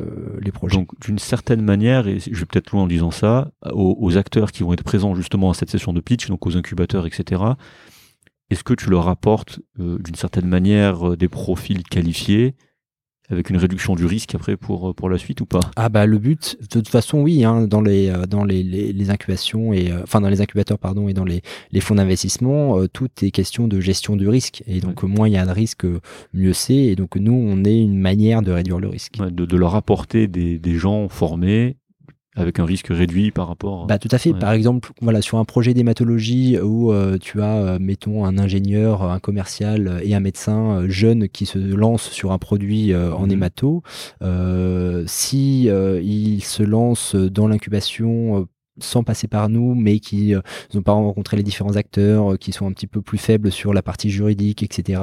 Bah, le projet va être un peu plus bancal, tandis que si euh, on arrive à bien faire notre travail, euh, à faire en sorte qu'ils rencontrent les bonnes personnes, à les mettre en contact avec un hématologue qui va réfléchir pour eux à bah, quelle serait la bonne idée pour leur device ou pour leur produit euh, de l'essai clinique à mettre en place et qu'ils aient finalement le médecin référent dans la pathologie en cours qui dit bah, je vais pouvoir recruter tant de patients pour votre étude qu'on pourra envisager en 2026. Mhm. Et ben ça c'est finalement un signal de réassurance fort pour les pour les, euh, les, investisseurs. Ouais, donc le risque a un prix, voilà. D'une, enfin, ça c'est, c'est dans tous les dans toutes les assurances fonctionnent comme ça. Hein, le, le, risque est pricé. Ouais, alors là c'est pas, il y a, il n'y a, pas de prix en soi, mais il y a plutôt la mise en relation et, euh, et le terme accélérateur, je trouve qu'il est, judicieusement euh, choisi parce que c'est de, de, de, de, casser ces étapes-là, voilà, de trouver la bonne personne pour le projet. je veux dire c'est vertueux parce que je disais ça que c'est un prix parce que pour les entreprises qui vont peut-être incuber les les gens qui, qui, ont suivi votre programme de pré-incubation, pour eux, ils ont tout un intérêt ou d'une certaine manière, le risque a été peut-être un peu réduit à la base. Donc pour eux, ça, ça, leur, ça leur apporte beaucoup sans que ça leur ait coûté euh, grand-chose, en fait. C'est ça que je veux dire. Oui, d'une certaine manière. C'est un cercle virtueux pour eux, en fait, de, de venir vous voir et puis de, de participer à ça ou même vous aider euh, en tant que partenaire par exemple à, à, vous donner des locaux parce que ça leur coûte à mon avis moins, beaucoup moins cher de faire ça que de, lancer, que de lancer des projets avec un risque beaucoup plus grand qui va à terme coûter beaucoup, beaucoup, beaucoup plus cher. Voilà, bah c'est la, la preuve de, de concept qu'on euh, qu'on veut mettre en place. Euh. D'accord. Du coup, la cible, c'est qui vraiment, si on se concentre sur la cible, pour qui c'est ces programmes de, de, de, six mois, vraiment, c'est quoi les critères de sélection que vous avez? Alors, les critères de sélection. Euh, donc, globalement, euh, nous, ce qu'on cherche, c'est des profils de fondateurs, cofondateurs. Donc, c'est-à-dire, voilà, professionnels de santé au sens large, commerciaux, scientifiques, euh, designers, enfin voilà, vraiment un panel assez large euh, qui soit euh, constitué par équipe. Donc on va sélectionner des, des projets avec les porteurs de projets. Et donc, il, faut déjà une équipe à la base. Tout à fait. Il, faut, il faut une équipe donc de 2 à 4 personnes euh, voilà un, un cut-off qu'on a mis en place entre deux et quatre personnes. S'il n'y a pas suffisamment de monde, on peut venir nous voir pour dire bah écoutez, je suis tout seul avec un bon projet. Est-ce que vous n'avez pas un ingénieur euh, C'est là, c'est là où tu parles de faire rencontrer des co-founders. ok, tout à fait, la mise en contact et notamment il va y avoir une, une soirée de trouver son cofondateur euh, le 19 janvier qui est organisé par Emerge. Donc la, la, la publicité va venir bientôt sur, sur nos réseaux. Euh, cette, euh, comment dire, ces, ces projets-là euh, vont remplir une fiche euh, un dossier en fait où ils vont expliquer euh, leur euh, degré de maturité finalement du projet. Est-ce que il y a alors quelle est l'innovation qui qui est faite Est-ce que vous avez réfléchi à votre business model Est-ce que vous avez vous avez réfléchi au marché Est-ce que vous avez réfléchi sur l'aspect technique et scientifique au produit à développer Est-ce que vous avez envisagé des essais Qui a la propriété intellectuelle, etc. Alors le but c'est pas que toutes les réponses soient euh, soit, euh, enfin, de répondre à toutes les, les questions de, de, façon précise, euh, parce que justement, c'est aussi le but de la formation d'apporter ces éléments-là. mais ça nous permettra d'évaluer le degré de maturité du projet. et j'en viens du coup aux, critères de sélection. Les sélections, la sélection des projets se fera bah, d'une part sur la diversité des profils, euh, c'est sûr que euh, un projet qui a euh, plusieurs cordes à son, à son arc avec voilà un pharmacien, un ingénieur et un scientifique sur un projet nous paraîtra potentiellement plus stable que trois ingénieurs qui ont jamais fait de santé, par exemple. ce sera également sur la pertinence clinique mhm. du projet, voilà, de faire finalement un, un device qui peut permettre de faire de la, de la cotérisation ou avoir vraiment un impact clinique euh, nous paraîtra plus pertinent euh, qu'un euh, qu'une app qui qui a moins d'impact clinique. Mm-hmm. Et enfin, ce sera sur le degré de maturité. D'accord. Quand tu dis degré de maturité, c'est de, le, projet où il en est, c'est ça? Voilà, c'est est-ce que finalement les questions que l'on pose dans le doc sont euh, à peu près claires pour la personne et enfin pour les personnes et est-ce que euh, il y a déjà des réponses euh, qui sont comment dire bien défendables? D'accord. Du coup, il y a un formulaire à remplir. Comment ça se passe en soi? Voilà, tout à fait. Bah là, on va bientôt euh, ouvrir les, euh, Les inscriptions. les inscriptions, tout à fait. Euh, qui euh, donc ça va être là dans, dans le, le courant du, du week-end et ça va euh, s'arrêter le, le 19 février. Euh, et il va y avoir donc un, un doc à remplir où toutes les questions seront seront marquées et ce sera l'inspiration des, protagonistes pour nous faire rêver sur leur leur projet. Qui juge Toi, vous, donc vous êtes deux, hein, les responsables de la formation, du coup?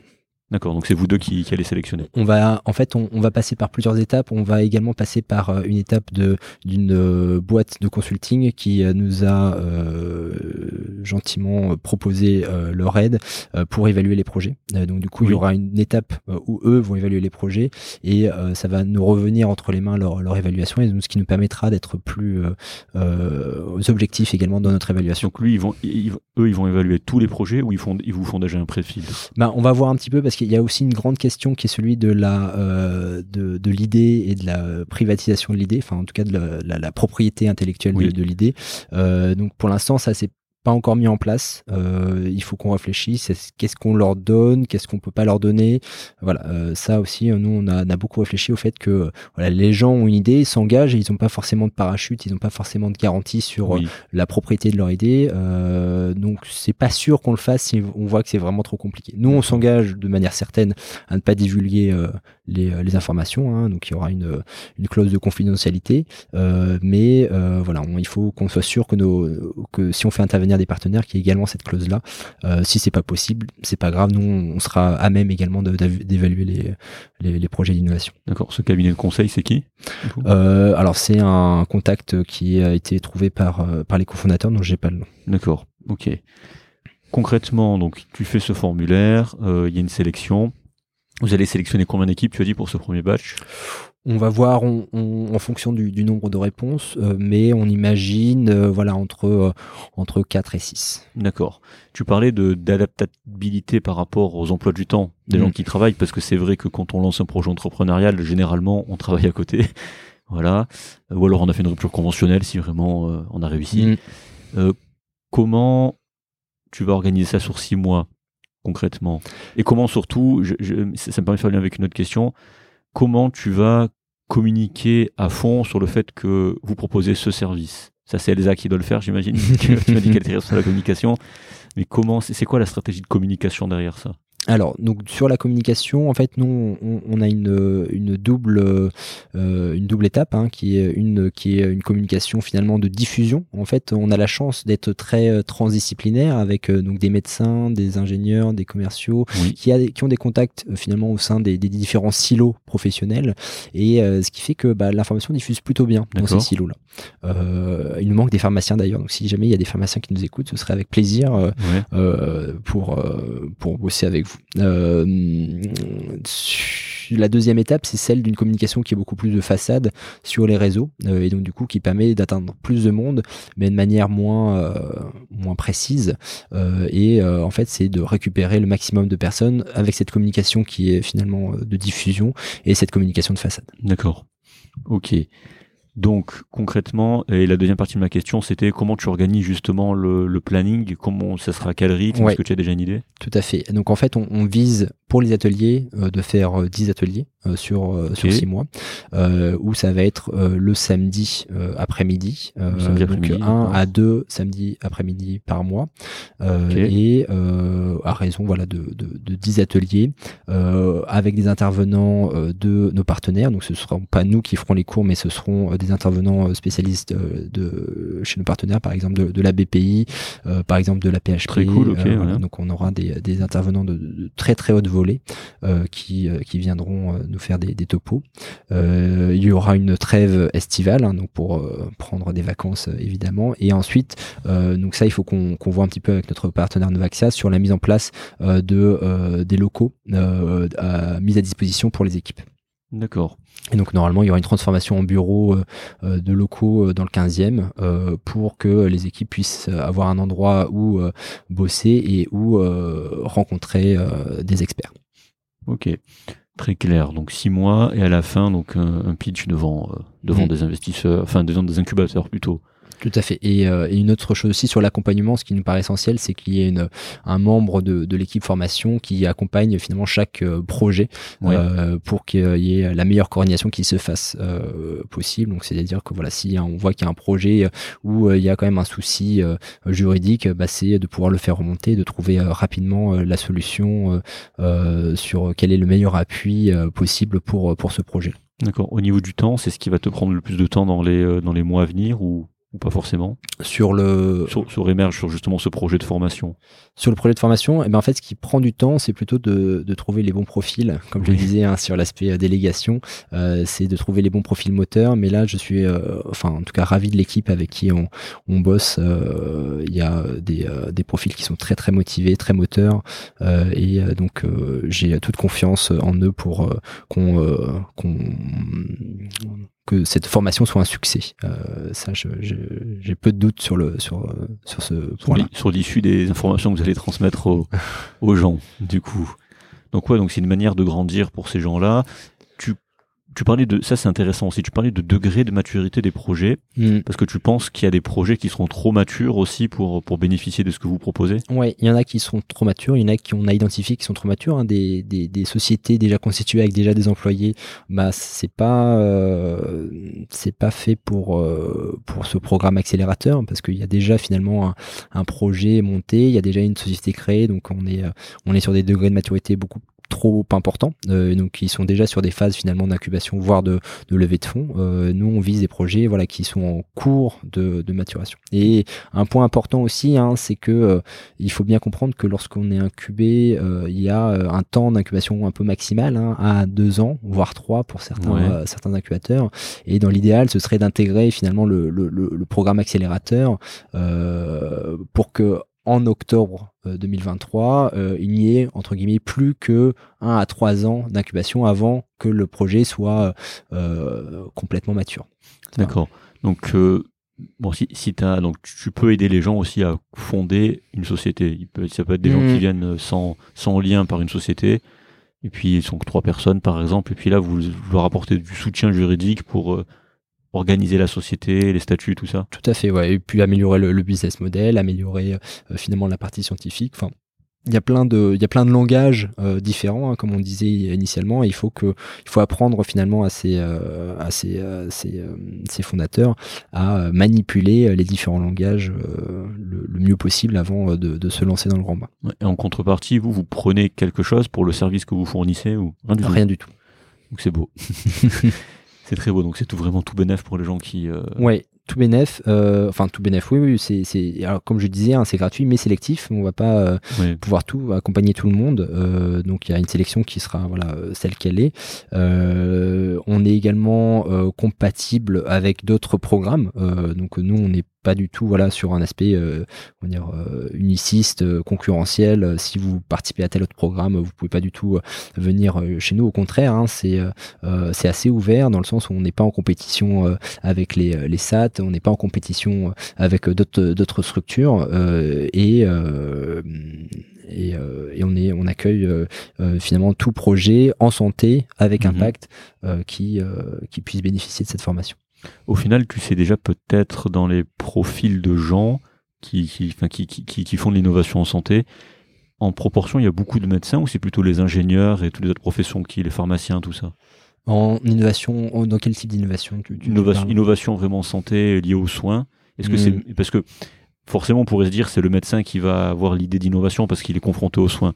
Mais est-ce que c'est au contraire, c'est pas plutôt les gens qui sont à l'extérieur autour, le pharmacien, l'ingénieur, le Est-ce que tu sais qui vraiment euh ben En fait, tout dépend de l'innovation. Et ça, c'est une très bonne remarque. Tout dépend de l'innovation et, euh, et, ça, j'en suis persuadé euh, sur euh, finalement des innovations qui sont très logistique liée aux soins, euh, à la manière d'accompagner le patient, euh, sur l'expérience patient, euh, les professionnels de santé ont un atout non négligeable. C'est-à-dire qu'ils ont finalement la visibilité de ce qui va pas, de ce qui se passe mal, et avec une approche aujourd'hui, ouais. finalement très market approach, qui donc market push, hein, donc c'est-à-dire poussé par le marché, qui est celui de, de, de, de faire aboutir un projet d'innovation.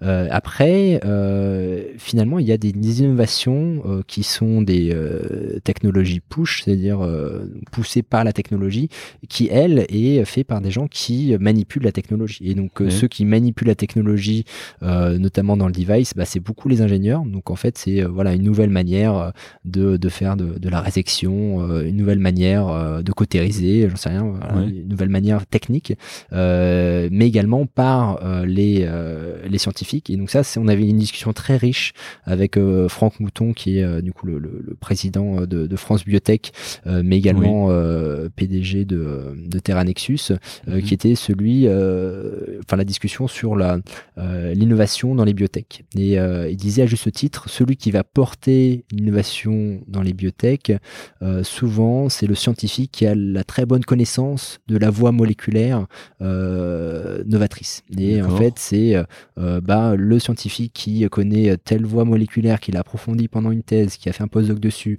et qui a une petite idée sur la cible, en s'alliant avec un pharmacien qui est spécialiste du développement du médicament et un médecin qui est spécialiste de la clinique et de l'efficacité clinique va permettre finalement de construire une molécule, euh, de construire un médicament euh, qui sera ensuite évalué. Donc tu vois, la construction finalement du projet de recherche dans la biotech se fait de manière complètement différente que celui finalement d'une euh, d'une innovation logistique euh, hospitalière par exemple. D'accord.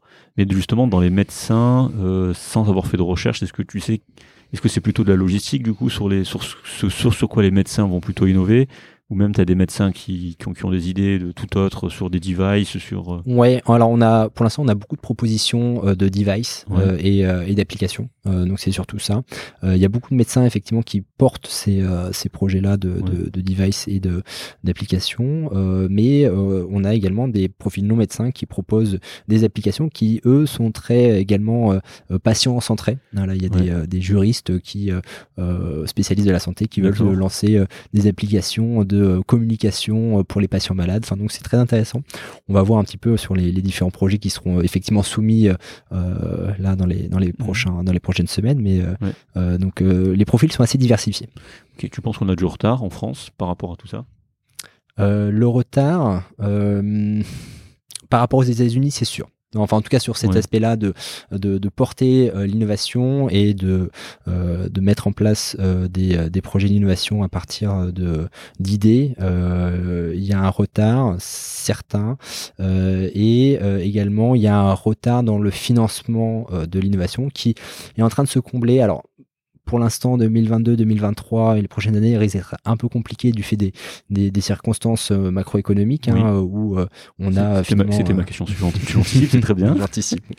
Euh, oui, les circonstances macroéconomiques font que le, financement de l'innovation sera un peu plus complexe. Mais voilà, sur... Parce que c'est vrai qu'en ce moment, je te coupe, mais mais c'est vrai qu'en ce moment, financer, même au stade de lever des fonds, aujourd'hui, là, vu le contexte macroéconomique, et dans toutes les logiques en fait de réduction des coûts, de réduction de préserver l'énergie, tout ça, ce qui fait, euh, enfin, au final, macroéconomiquement, c'est beaucoup plus dur aujourd'hui de, de lever des fonds par rapport à cette réalité-là, justement, vous, vous avez anticipé ou... Ouais, alors ensuite, euh, ce qu'il faut voir, c'est que là, on a parlé d'une méthode de, financement hein, qui est euh, celle de, la levée de fonds, mais on peut très bien imaginer, et d'ailleurs, c'était une idée qui nous a été soufflée par, par, par Franck Mouton d'ailleurs, que ça pourrait être finalement un rachat de start-up par des entreprises en santé pour finalement implémenter euh, l'innovation euh, dans leurs entreprises. Et donc ça, euh, là, il y a en ce moment une grande vague de rachat de startups parce que c'est un peu la, grande braderie pour les grandes entreprises. Tout à fait. et donc ça, ça peut être également un autre moyen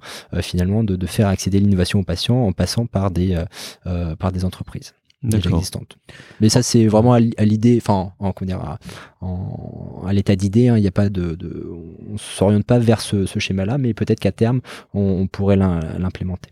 En, tout cas, moi, par rapport à ce que vous faites, euh, enfin, je trouve que c'est une idée géniale, enfin, de regrouper autant de, compétences différentes au final dans, l'innovation, dans l'entrepreneuriat en santé, parce que tu, vois, à mon époque et euh, moi du coup, je suis ECN 2016, hein, donc euh, juste un an avant toi.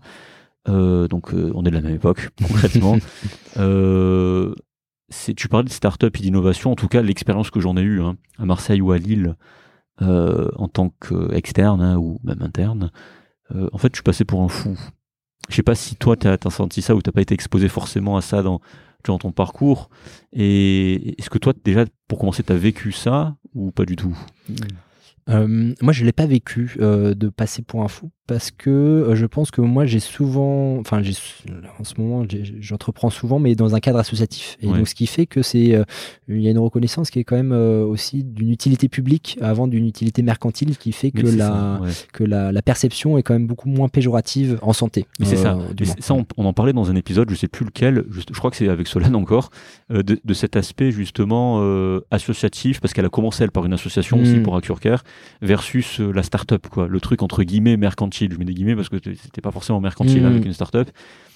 Justement, tu soulèves un point qui est vrai et je pense que c'est nécessaire, c'est que la vision de la start-up quand tu es externe, quand tu es interne, le premier truc qui ressort, je pense, euh, de, la part de, je sais pas moi, des PH, des, gens qui t'entourent, c'est la version mercantile. Et je sais pas pourquoi, je sais pas si c'est un, un, auto, une auto-limitation, une auto-censure, c'est que tu dois faire un truc en associatif quand tu es médecin. Je sais pas pourquoi. Ça, c'est le sentiment que j'ai eu. Solène le dit. C'est qu'il y a un truc qui dit si tu dois faire un truc, ça doit être de l'associatif dès le début. Bah oui, parce qu'il y a cette, euh, y a cette omerta là des, des, universitaires sur la formation médicale et en fait, quand tu réfléchis bien, euh, bah, les universitaires, ils fonctionnent également sur des structures associatives. Quand tu prends les sociétés françaises, quand tu prends les collèges, euh, en fait, c'est des associations. Et donc, en fait, il y a toujours cette culture finalement un peu du, euh, du bénévolat euh, au sein d'une structure associative et qui fait que c'est assez bien reconnu finalement. tu vois, là, par exemple, quand on a créé la, la section jeune de la,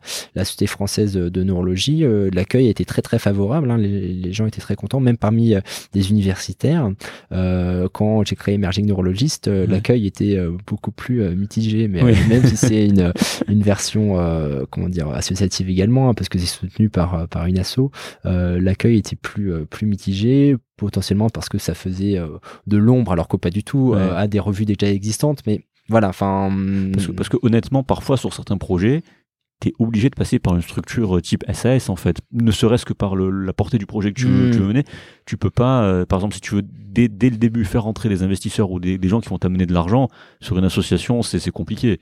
Tu peux mhm. pas. Alors sur une ESS, tu as l'histoire des parts, tout ça, tu as une valorisation en fait du projet que tu portes. Mhm. Et, moi j'ai beaucoup eu de mal avec ça, avec cette perception des, euh, des choses et que tu me confirmes, c'est qu'en associatif, c'est bien accueilli. Oui, tout à fait, tout à fait, tout à fait. Après, la, la, comment dire, la visibilité change et, et alors, il y a, y a, aussi, bah, c'est toujours sur cette voie universitaire, à mon avis, qui sclérose un petit peu le, la manière de penser, hein, qui est que euh, quand tu fais de l'associatif, euh, de la recherche, donc tu es valorisé sur ton parcours universitaire, tandis que de créer une start-up, euh, même si tu as un impact fort sur la santé pour apporter un produit sur le marché, eh ben c'est pas du tout valorisé dans, dans, le cursus universitaire. Exactement, et c'est ça que je comprends pas parce qu'il y a des, j'ai autour de moi, j'ai eu des internes très brillants avec des, euh, des idées euh, exceptionnelles, je trouve, euh, et qui ne sont pas forcément infaisables au niveau exécution, et qui, c'est une esclandre. Genre, tu, tu dis, je fais une. Alors, ça, c'est typique. Hein.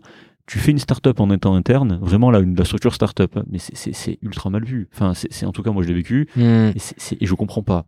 Je comprends pas parce qu'en soi, c'est pareil qu'une que ce soit une, une, structure associative ou une structure SAS startup ou SA, tout ce que tu veux, en fait, c'est pareil. Moi, je, je comprends pas justement le, c'est pas si enfin, la peur ou le regard, je comprends pas. C'est un truc qui. Euh, non, ouais, c'est un autre, c'est un autre temps en fait. C'est un autre temps euh, où euh, le médecin doit être vraiment, comment dire, au lit du patient et, avoir vraiment cette cette vision-là et pas perdre son temps avec des considérations commerciales, mercantiles. alors qu'en fait, c'est pas le cas parce qu'en fait, maintenant, l'innovation demande un tel degré de sécurité, que ce soit pour le médicament, que ce soit pour le device, que ça demande finalement un investissement conséquent. cette sécurité-là, du coup, est, est, est cher euh, et donc tu es obligé de passer par ces structures là et donc ce qui fait que je pense qu'il y a une une mésentente, une, mauvaise compréhension euh, du, pourquoi de la startup, euh, justement pour donner un produit de, le plus sécure possible et le plus efficace possible. Mais... Ouais. Puis il y a, d'autres considérations. C'est ça. J'ai vu d'autres collègues aussi internes qui avaient des idées géniales. Et l'idée c'était qui, qui, était commercialisable, hein, mais l'idée justement c'était de le faire en association. Et le premier truc, c'est fou, hein, c'est vraiment ça. Le premier truc qui venait, c'est je vais faire une asso. Et c'est pas je vais faire une, une SAS. alors qu'il y a vraiment quelque chose de commercial derrière et qui, qui enfin, moi j'ai pas de problème avec ça, et qui fait avancer les choses. Et si, si ce truc-là permet de faire avancer la santé, comme tu dis, parce qu'on est les premiers acteurs sur le terrain, donc on sait un peu ce qui se passe, hein, Donc c'est une chance en fait. Moi je le vois comme une chance. Mm. Et c'est perçu comme un acte hostile de la part des administrations, en tout cas des universités. Ou... Et c'est ça que je, je comprends pas. Voilà, c'est Ouais, après, euh, sur, sur le, le côté effectivement euh, de, de, de- du vecteur le mieux approprié pour, euh, pour le produit et l'innovation que tu portes, euh, je, te rejoins complètement. hein. C'est vrai que si le but c'est de vendre du- des produits derrière, peut-être que le meilleur vecteur n'est pas celui d'une association, mais plus une- d'une SAS par exemple. Euh, c'est euh, ouais, c'est mais euh, bon, c'est c'est moins bien vu. C'est moins bien vu. Et pour, pour une de nos autres activités, euh, alors ça commence un peu à se débloquer. Parce que quand tu discutes, en fait, l'idée c'est ça, c'est qu'il faut rencontrer les gens, déjà leur euh, discuter avec eux, leur montrer euh, qu'est-ce que tu veux faire, quitter, euh, que t'es pas là juste pour faire de l'argent, que c'est pas vrai, qu'il y, a- vraiment autre chose derrière ça, et un autre intérêt beaucoup plus euh, d'impact. hein. surtout, souvent c'est ça, hein, les, les, les, soignants qui se lancent dans des projets entrepreneuriaux, il y a beaucoup d'impact en fait derrière, ce qui est propre au métier en soins de, de soignant. Et je pense que oui, quand tu discutes avec les gens, quand tu présentes le projet, là, du coup, c'est au départ, t'es mal vu. hein. Voilà, c'est t'as un a priori qui est fait, t'as un jugement qui est émis. Mais après, quand tu discutes avec les gens, ça, ça se décante. C'est en train de d'un peu plus se, se décanter. Notamment, j'ai vu là dans, dans des textes de loi que, que, que Solène avait relayé justement, qui prévoyait de mettre un truc dans l'innovation, un- une petite formation dans l'innovation durant les études de médecine. Parce que comme tu as dit tout à l'heure, on est, on est largué. On est, c'est très euh, médico-centré Hmm. c'est très fermé, il n'y a pas, il y a pas en tout cas l'ouverture que toi tu as eu et que tu as mis en place, elle n'est pas proposée spontanément. C'est à toi de la mettre en place et c'est à toi de faire ce qu'il faut pour, pouvoir participer à ça. Donc je trouve que c'est bien, il y a de l'évolution. Et puis ju- justement, avec tous ces éléments-là, est-ce que à ce jour, toi, tu arrives à trouver des collègues dans les soins intéressés par l'entrepreneuriat ou tous ces projets, enfin, tous ces projets porteurs d'impact ou c'est, encore compliqué euh?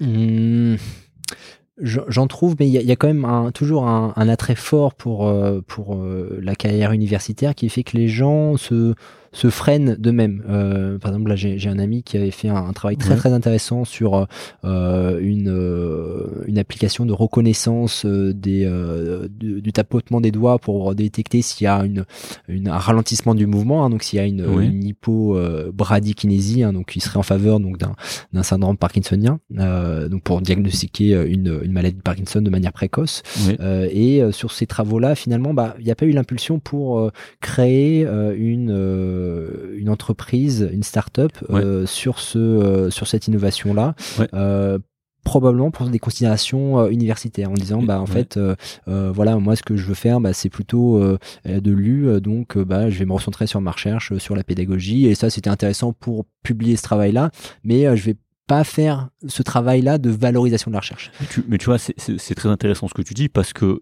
à la base, parce que tu prends, tu prends le même profil, par exemple, ce que tu le, le- tu le déportes dans le commerce, par exemple. ah mais ça c'est Ça, euh, ça part de suite en idée en startup, tu vois ce que je veux dire? Ah bah tout à fait C'est alors que nous, on n'est pas sensibilisé à ça au tout début. Non, il n'y a pas de sensibilité et, et on n'a pas de cours sur le sujet. Et, c'est là où je trouve que finalement, bah, euh, typiquement le DU de valorisation de la recherche, euh, ça ouvre des perspectives. Euh, également, euh, il y a des, des programmes qui, veut, qui vont être faits, notamment par France Biotech, pour acculturer les internes à l'innovation. C'est trop intéressant, il faut. hein. Ouais. Euh, et euh, justement pour ouvrir ces perspectives-là. Mais on se rend compte quand même qu'il y a de plus en plus euh, finalement de médecins, de jeunes médecins qui s'intéressent à l'innovation et qui s'orientent vers, vers ces parcours-là. Mais il faut, c'est très intéressant parce que je trouve très dommage, il y a, il y a un tissu économique existant qui existe. Moi, je, je raisonne vraiment macroéconomie. Est-ce que ça peut apporter à la fois au pays et aux gens? Il y a des trucs à faire. Et c'est là où je te dis qu'il y a un certain retard dans le sens où euh, on n'a pas justement cette impulsion dont tu parlais de ton ami Mmh. D'aller de, de faire le pas de plus qu'il faut pour euh, pour lancer ce genre de choses et ça pourrait profiter à, Mmh. à, à tout le pays à toute la société Surtout qu'on on- on a souvent dit que bah, la- France n'était pas un pays pour entreprendre parce qu'il y a beaucoup finalement de, de bâtons, euh, finalement de, de- contraintes juridiques et de, de contraintes administratives, euh, alors que finalement, quand on prend un peu de recul, euh, il y a de plus en plus de d'institutions qui mettent en place des, des ouvertures justement pour l'innovation. On prend par exemple la Banque publique d'investissement qui euh, fait quand même un travail assez conséquent sur euh, l'innovation en France. Euh, et donc finalement le, le contexte de, de l'entrepreneuriat est quand même en, en bonne santé en, en France. oui c'est vrai c'est- en, en 10 ans en tout cas ça a explosé hein. Mm. depuis entre 2010 et, et aujourd'hui ça n'a l'écosystème n'a absolument euh, rien à voir. En tout cas, moi, je m'en souviens très bien parce que j'étais déjà très intéressé par ça dès la deuxième année de médecine. Donc euh, je, vois les, les, différences, elles sont euh, la, discussion qu'on a là en 2010, on n'aurait jamais pu l'avoir. Je dis honnêtement, c'est euh, les choses ont évolué quoi. Mm. Et je, suis très content de, de voir ça, d'avoir vécu vraiment ce. Alors je reste jeune, hein. il y en a qui ont vu encore l'avant avant et qui sont en train de voir maintenant, mais je, suis content d'avoir vu cette évolution presque cette naissante. transition en fait finalement. C'est mm. même une naissance de l'entrepreneuriat en santé. Il y a de plus en plus de gens qui se qui, qui alors il y en a toujours peu hein, comparativement aux autres tissus par exemple commerce ou ingénierie ou tout ce que tu mm. veux ou informatique ou mais il y en a de plus en plus et ça c'est bien je mm. trouve et, alors moi, il y a aussi un point qui, euh, qui m'intrigue un petit peu, c'est que euh, si tu, tu, prends un peu de recul aussi sur euh, l'impact du médecin dans l'innovation et un peu sur cette idée-là de la biotech, hein, où finalement le rôle du médecin est aussi celui de la, de la mise en place d'un essai clinique, de coordonner de la recherche, etc., c'est qu'il y a, y a encore très peu de gens qui sont intéressés par la recherche clinique et l'innovation clinique, etc., alors que c'est vraiment, à mon avis, un point central du rôle du médecin dans l'innovation. Enfin, au-delà finalement des aspects logistiques de l'innovation directe que le médecin peut apporter. Il y a aussi tout un aspect finalement euh, de, de, backup euh, mhm. médical, euh, de construction d'un essai clinique et de, de pouvoir réaliser l'essai clinique qui qui qui est crucial en fait dans le dans, dans, dans, dans l'innovation et qu'il y a peu de médecins encore qui s'orientent véritablement vers ces vers ces vers ces thématiques là. C'est vrai. Il y en a, il y en a pas beaucoup mais comme je dis, il y, en a un peu plus euh, les années passant. Tant mieux, il, faut que ça dure, hein, parce qu'il y a trop de, il y, a trop de, il y a vraiment trop de, trop de retard. En fait, c'est, enfin, enfin, honnêtement, c'est, en tout cas voilà. En conclusion de ce, de ce point-là, je suis vraiment content de voir que il y ait des gens, que ça a évolué dans le bon sens, voilà, que ce soit un peu moins mal vu, que même dans les cursus, on est en train de, de penser à faire ça Là maintenant nous on est sur notre combat, c'est il y a l'innovation, mais il y a aussi euh, les finances perso parce que quand tu es médecin, tu sais pas gérer. Hein. mais c'est mais c'est super important parce que quand tu as des projets comme ça euh, mmh. d'innovation, que tu as besoin d'argent au début, quand tu as besoin de mettre de côté, en fait, c'est juste euh, ça c'est le notre combat avec Clément, c'est juste un, un réagencement, on va dire entre guillemets patrimonial ou de tes dépenses ou de comment investir son argent pour générer du de l'argent pour faire des projets pour les autres ou pour toi-même. Oui, ça aussi. ça, c'est un point important effectivement dans le. Alors, on, on, est quand même privilégié en, en médecine hein, parce que il y a euh, la possibilité. Alors, je, je pense qu'en psychiatrie c'est le cas également, hein, mais de, de, pouvoir avoir une activité médicale à côté qui soit rémunératrice euh, en parallèle d'une activité entrepreneuriale, euh, notamment quand on a arrêté les les études. Hein, une fois qu'on est passé du coup médecin non interne, on est on est plus libre de nos mouvements. Exactement. Euh, et euh, là, effectivement, on peut mettre de côté tout en ayant une activité entrepreneuriale.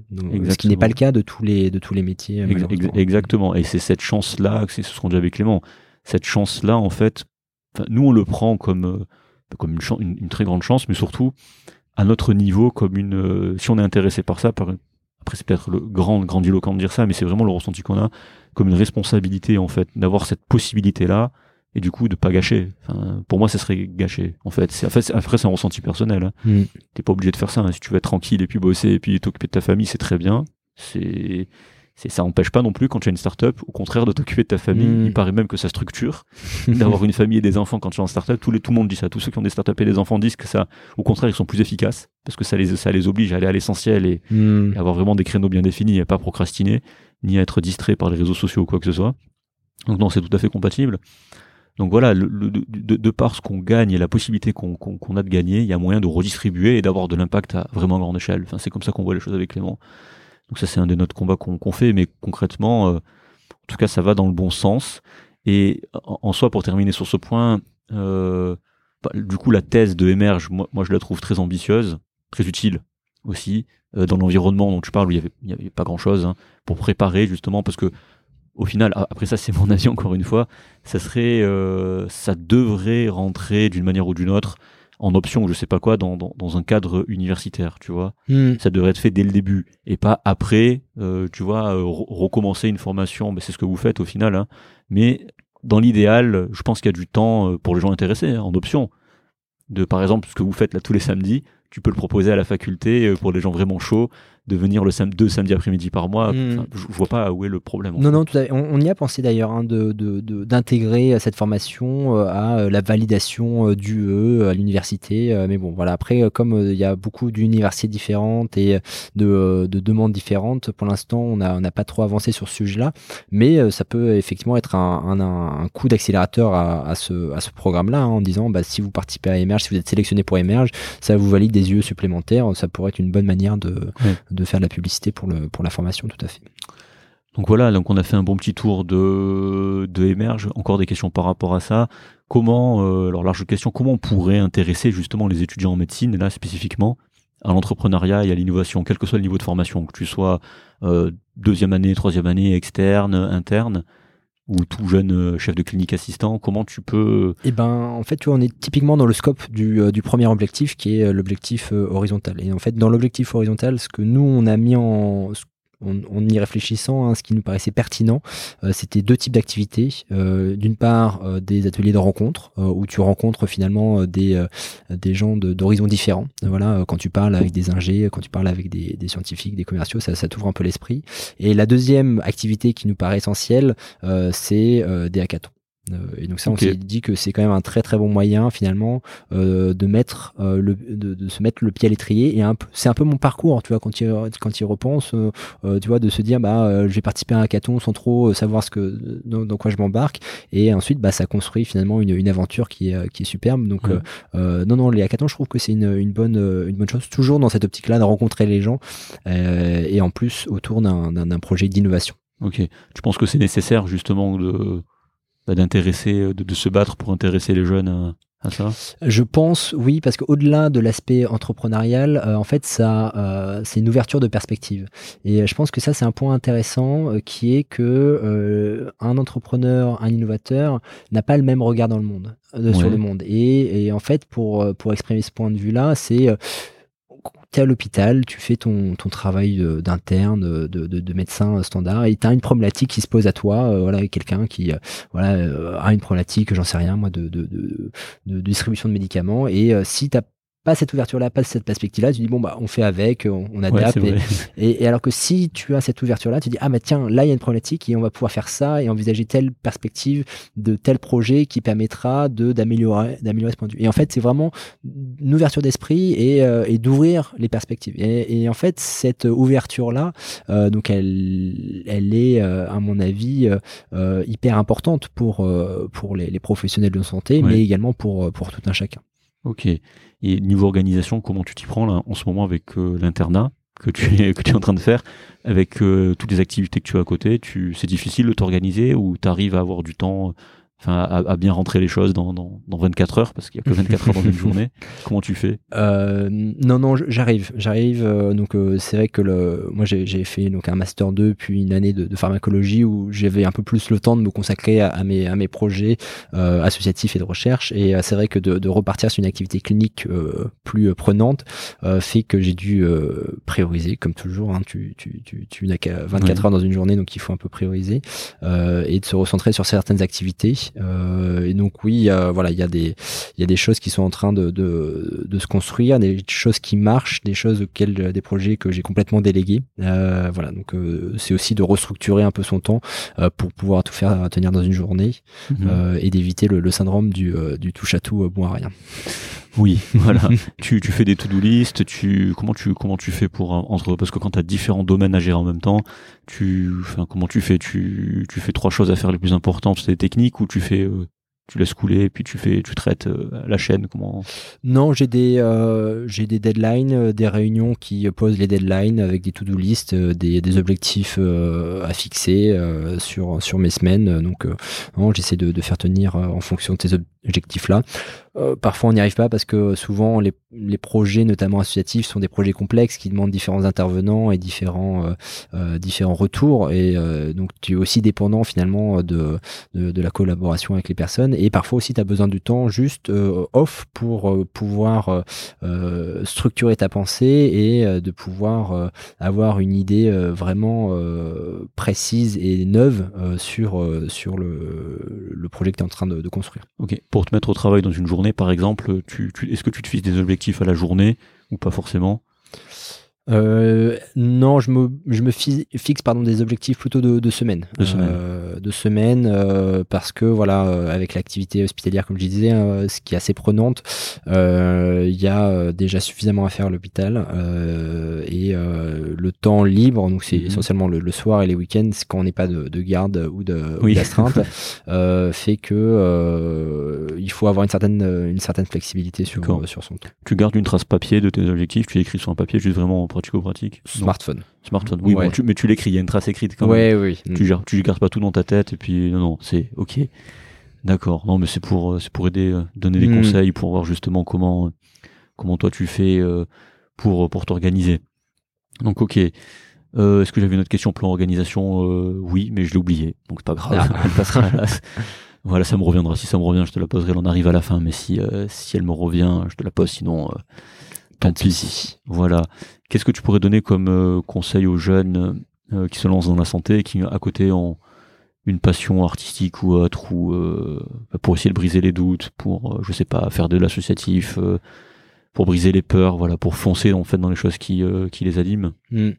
Euh, faites ce que vous aimez. Mais en vrai, euh, je pense que c'est un, un conseil euh, euh, intemporel. Hein, c'est il y a tellement de choses intéressantes dans tellement de domaines différents euh, que euh, un bon guide, c'est également votre attrait pour pour la discipline. Euh, La médecine, c'est euh, c'est assez euh, fantastique parce que euh, finalement, ça, ça combine plein de, de, de points intéressants. C'est euh, d'une part euh, très altruiste euh, et Mhm. donc ça te permet de rencontrer énormément de, de monde et d'être en contact avec beaucoup de personnes, euh, d'avoir un impact euh, social fort, hein, parce que tu, tu viens en aide à des, des personnes euh, souvent dans un état pathologique et qui ont besoin, euh, qui ont besoin d'aide, euh, et un aspect intellectuel euh, certain, parce que voilà, il y a toute une question euh, finalement de prise en charge, de thérapeutique, euh, de diagnostic, enfin qui, qui est très riche intellectuellement.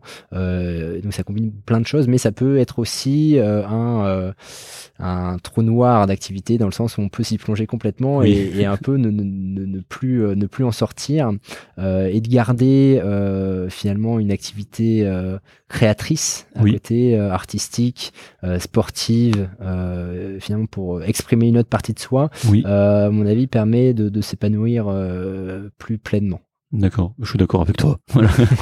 d'accord, voilà. Donc faites ce qui vous plaît et puis euh, et puis voilà, ignorez les, les commentaires des autres. Ouais, il foncer. Ah oui, ça c'est aussi un autre point important. Moi, ce que j'aime bien dire, euh, c'est que il vaut mieux privilégier euh, les missions euh, à la casquette. C'est-à-dire qu'à un moment, Ouais. euh, vous allez avoir, vous allez devoir faire des choix.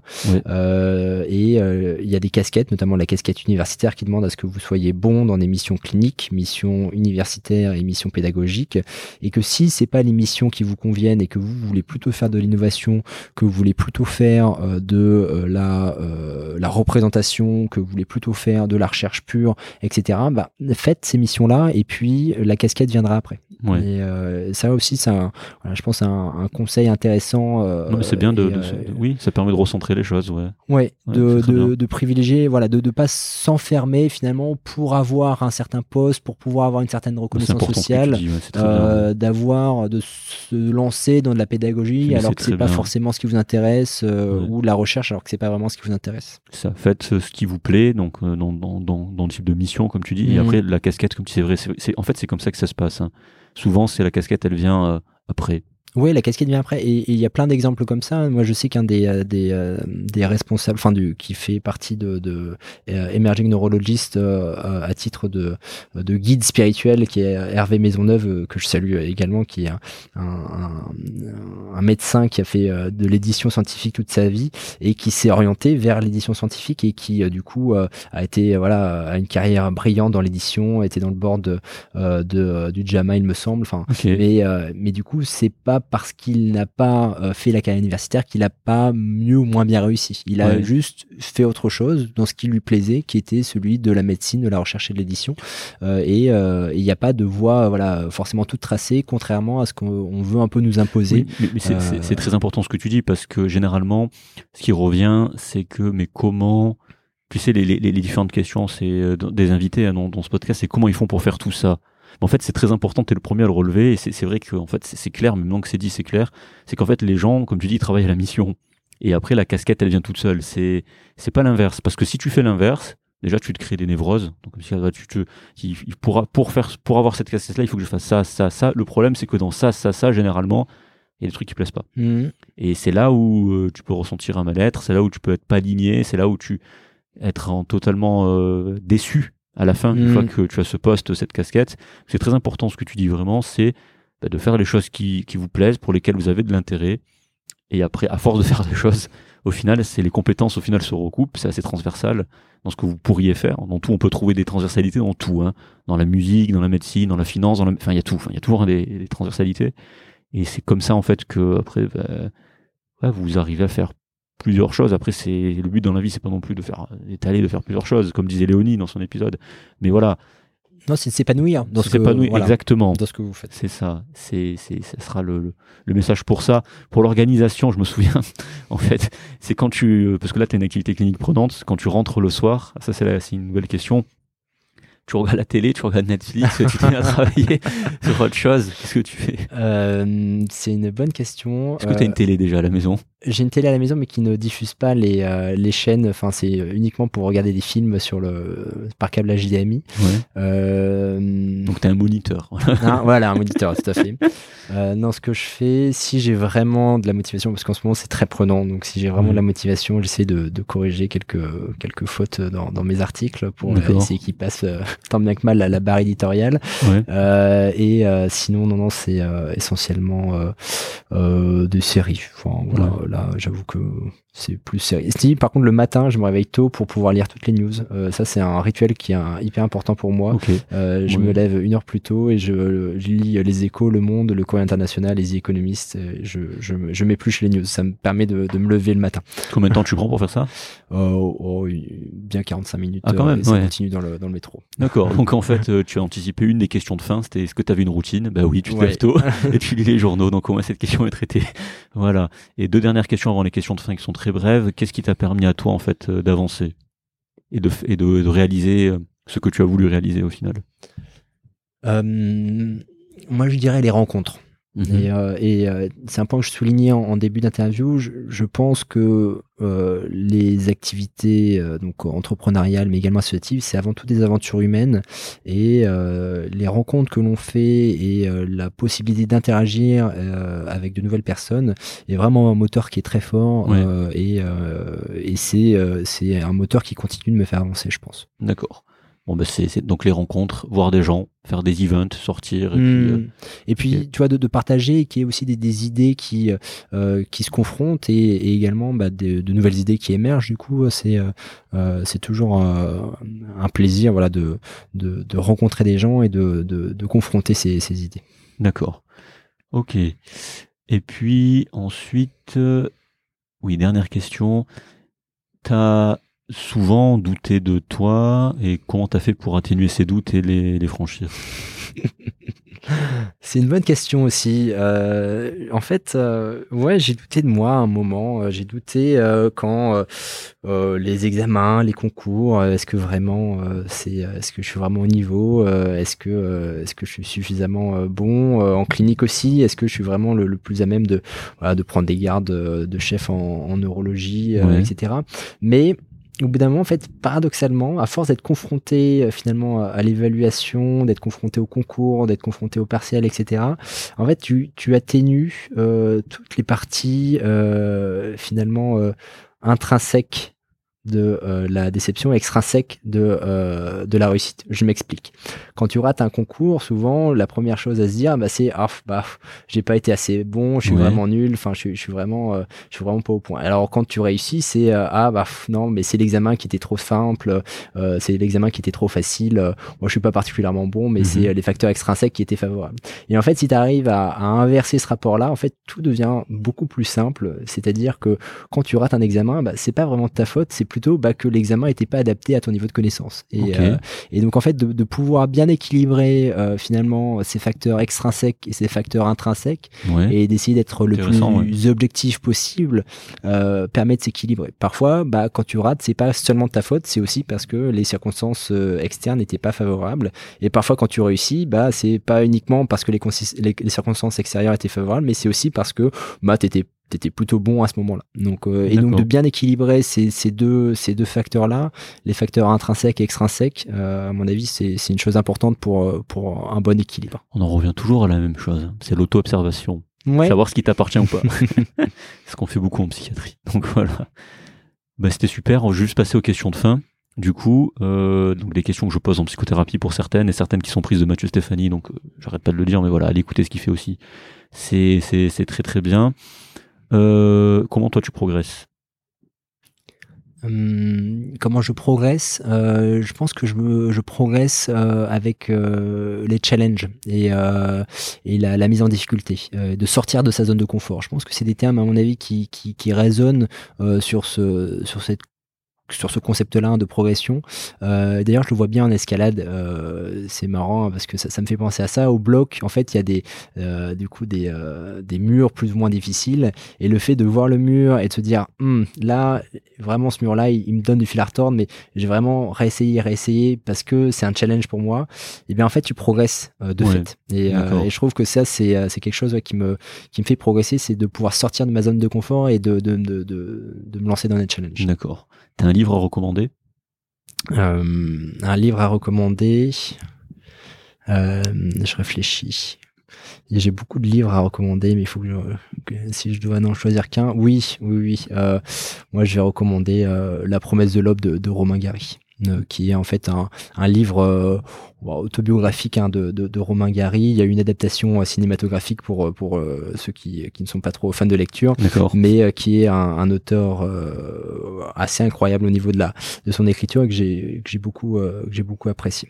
Mis à part les news, tu arrives à lire des livres? Euh, alors oui et non, ça dépend si je suis motivé et que si j'ai un livre qui me tient en haleine, euh, surtout en vacances. Euh, D'accord. J'ai l'habitude de dire que je lis euh, mon poids en livre en vacances, euh, mais D'accord, ok. mais non dans la dans la vie de tous les jours, j'ai moins l'occasion de lire. Mais mon petit frère lit beaucoup, donc ça me donne aussi des, inspirations de, de, bouquins, donc il faut que je m'y remette. Ok. Est-ce que tu as une bon une routine On a vu, mmh. voilà, donc c'est lire les news tous les matins, te le Euh, Qu'est-ce que tu en tires de ça en fait? Pourquoi tu fais ça? Hum, en fait, je pense que ça me fait sortir du lit en me disant hum, le monde, euh, le monde m'attend. D'accord, ok, très bien. Un truc qui t'agace particulièrement? Euh, Quelque chose qui m'agace. Euh, dans, dans, quel contexte Un truc qui t'agace, n'importe quel contexte. Un truc qui m'agace.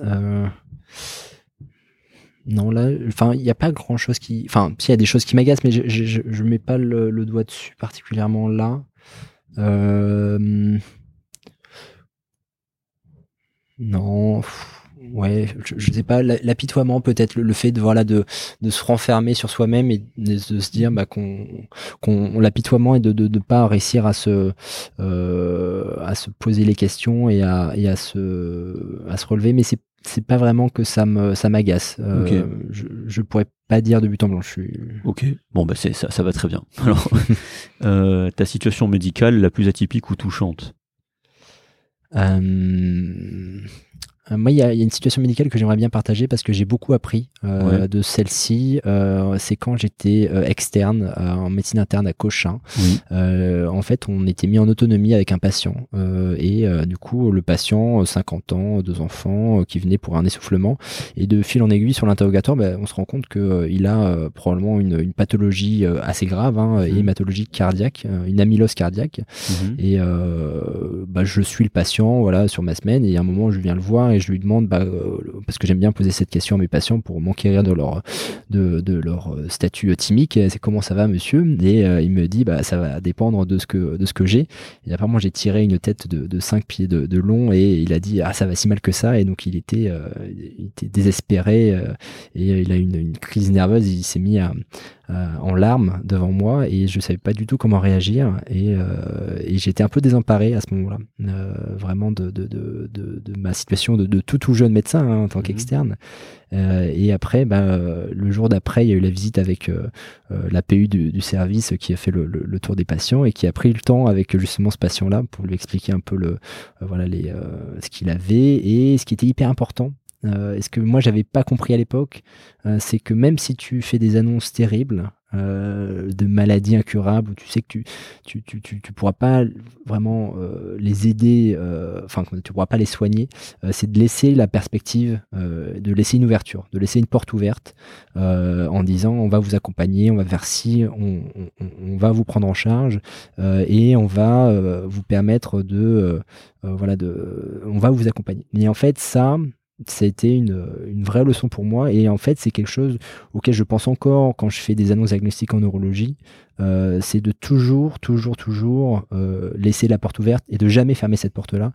Parce que pour les patients, euh, si tu dis on peut plus rien pour vous, vous êtes fini, c'est terrible. Tu as un sentiment d'abandon total. Et, et, en fait, depuis ce jour-là, je, je le maintiens toujours. Je maintiens toujours cette, euh, cette, cette porte ouverte-là euh, d'espoir parce que finalement, nous restons des êtres humains euh, et d'avoir toujours cette, cette perspective-là, même si elle est un peu illusoire, mais cette perspective-là est, est, extrêmement importante. D'accord. Bon, très clair. Voilà, très touchant pour ton histoire. une citation qui te parle ou qui t'a inspiré?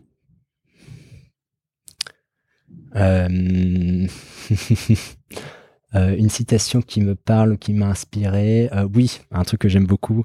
Euh, walk the talk. Ouais.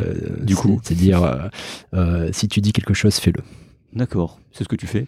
C'est ce que j'essaye de faire. Ok, bah, parfait. la chose dans la vie dont tu es le plus fier et que tu as accompli jusqu'à présent? celle dont je suis le plus fier. Ouais. celle dont je suis le plus fier. Hmm. C'est une question pas facile euh, de faire cette rétrospective là euh, sur sa sur sa vie. Euh, bah je je suis je suis très fier d'être devenu médecin. Je dirais, enfin d'avoir cette casquette là. franchement, c'est je pense que c'est la chose dont je suis le plus fier. Ok, mais ça fait il y a de quoi. ça fait du sens. ta musique préférée? Ça change euh, selon les saisons euh, et, le, et, le moment. Euh, qu'est-ce que je dirais? La musique ma musique préférée. Moi, je peux dire un film préféré à la place. Si, ah, tu, si veux. tu veux, oui. Ouais.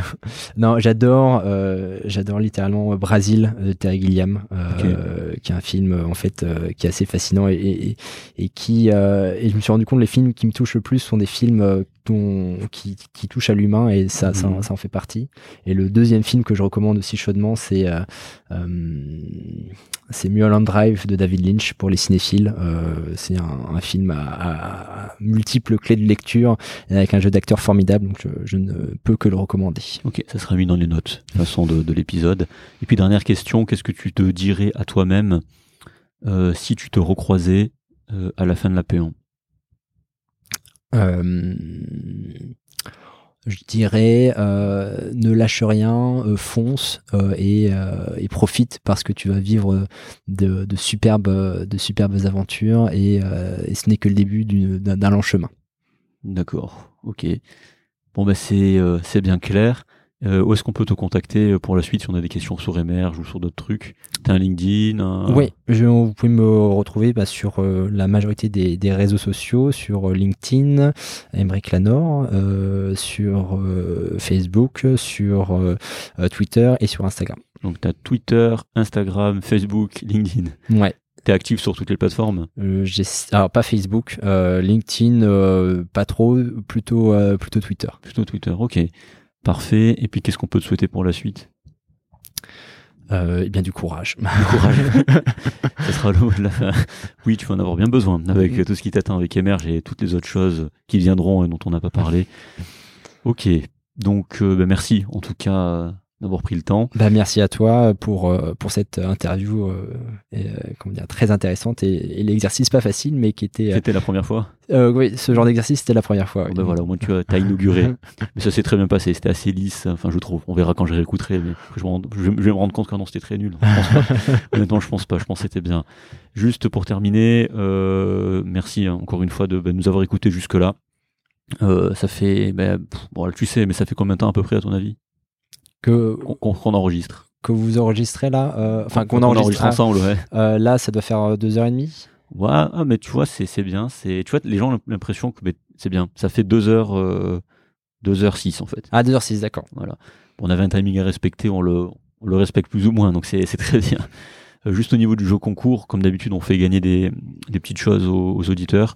J'ai pas j'ai pas forcément euh, d'idée. Est-ce que toi, tu as une idée par rapport au terme de l'épisode entrepreneuriat ou? Hmm, sur une euh, sur un gain euh, potentiel Ouais.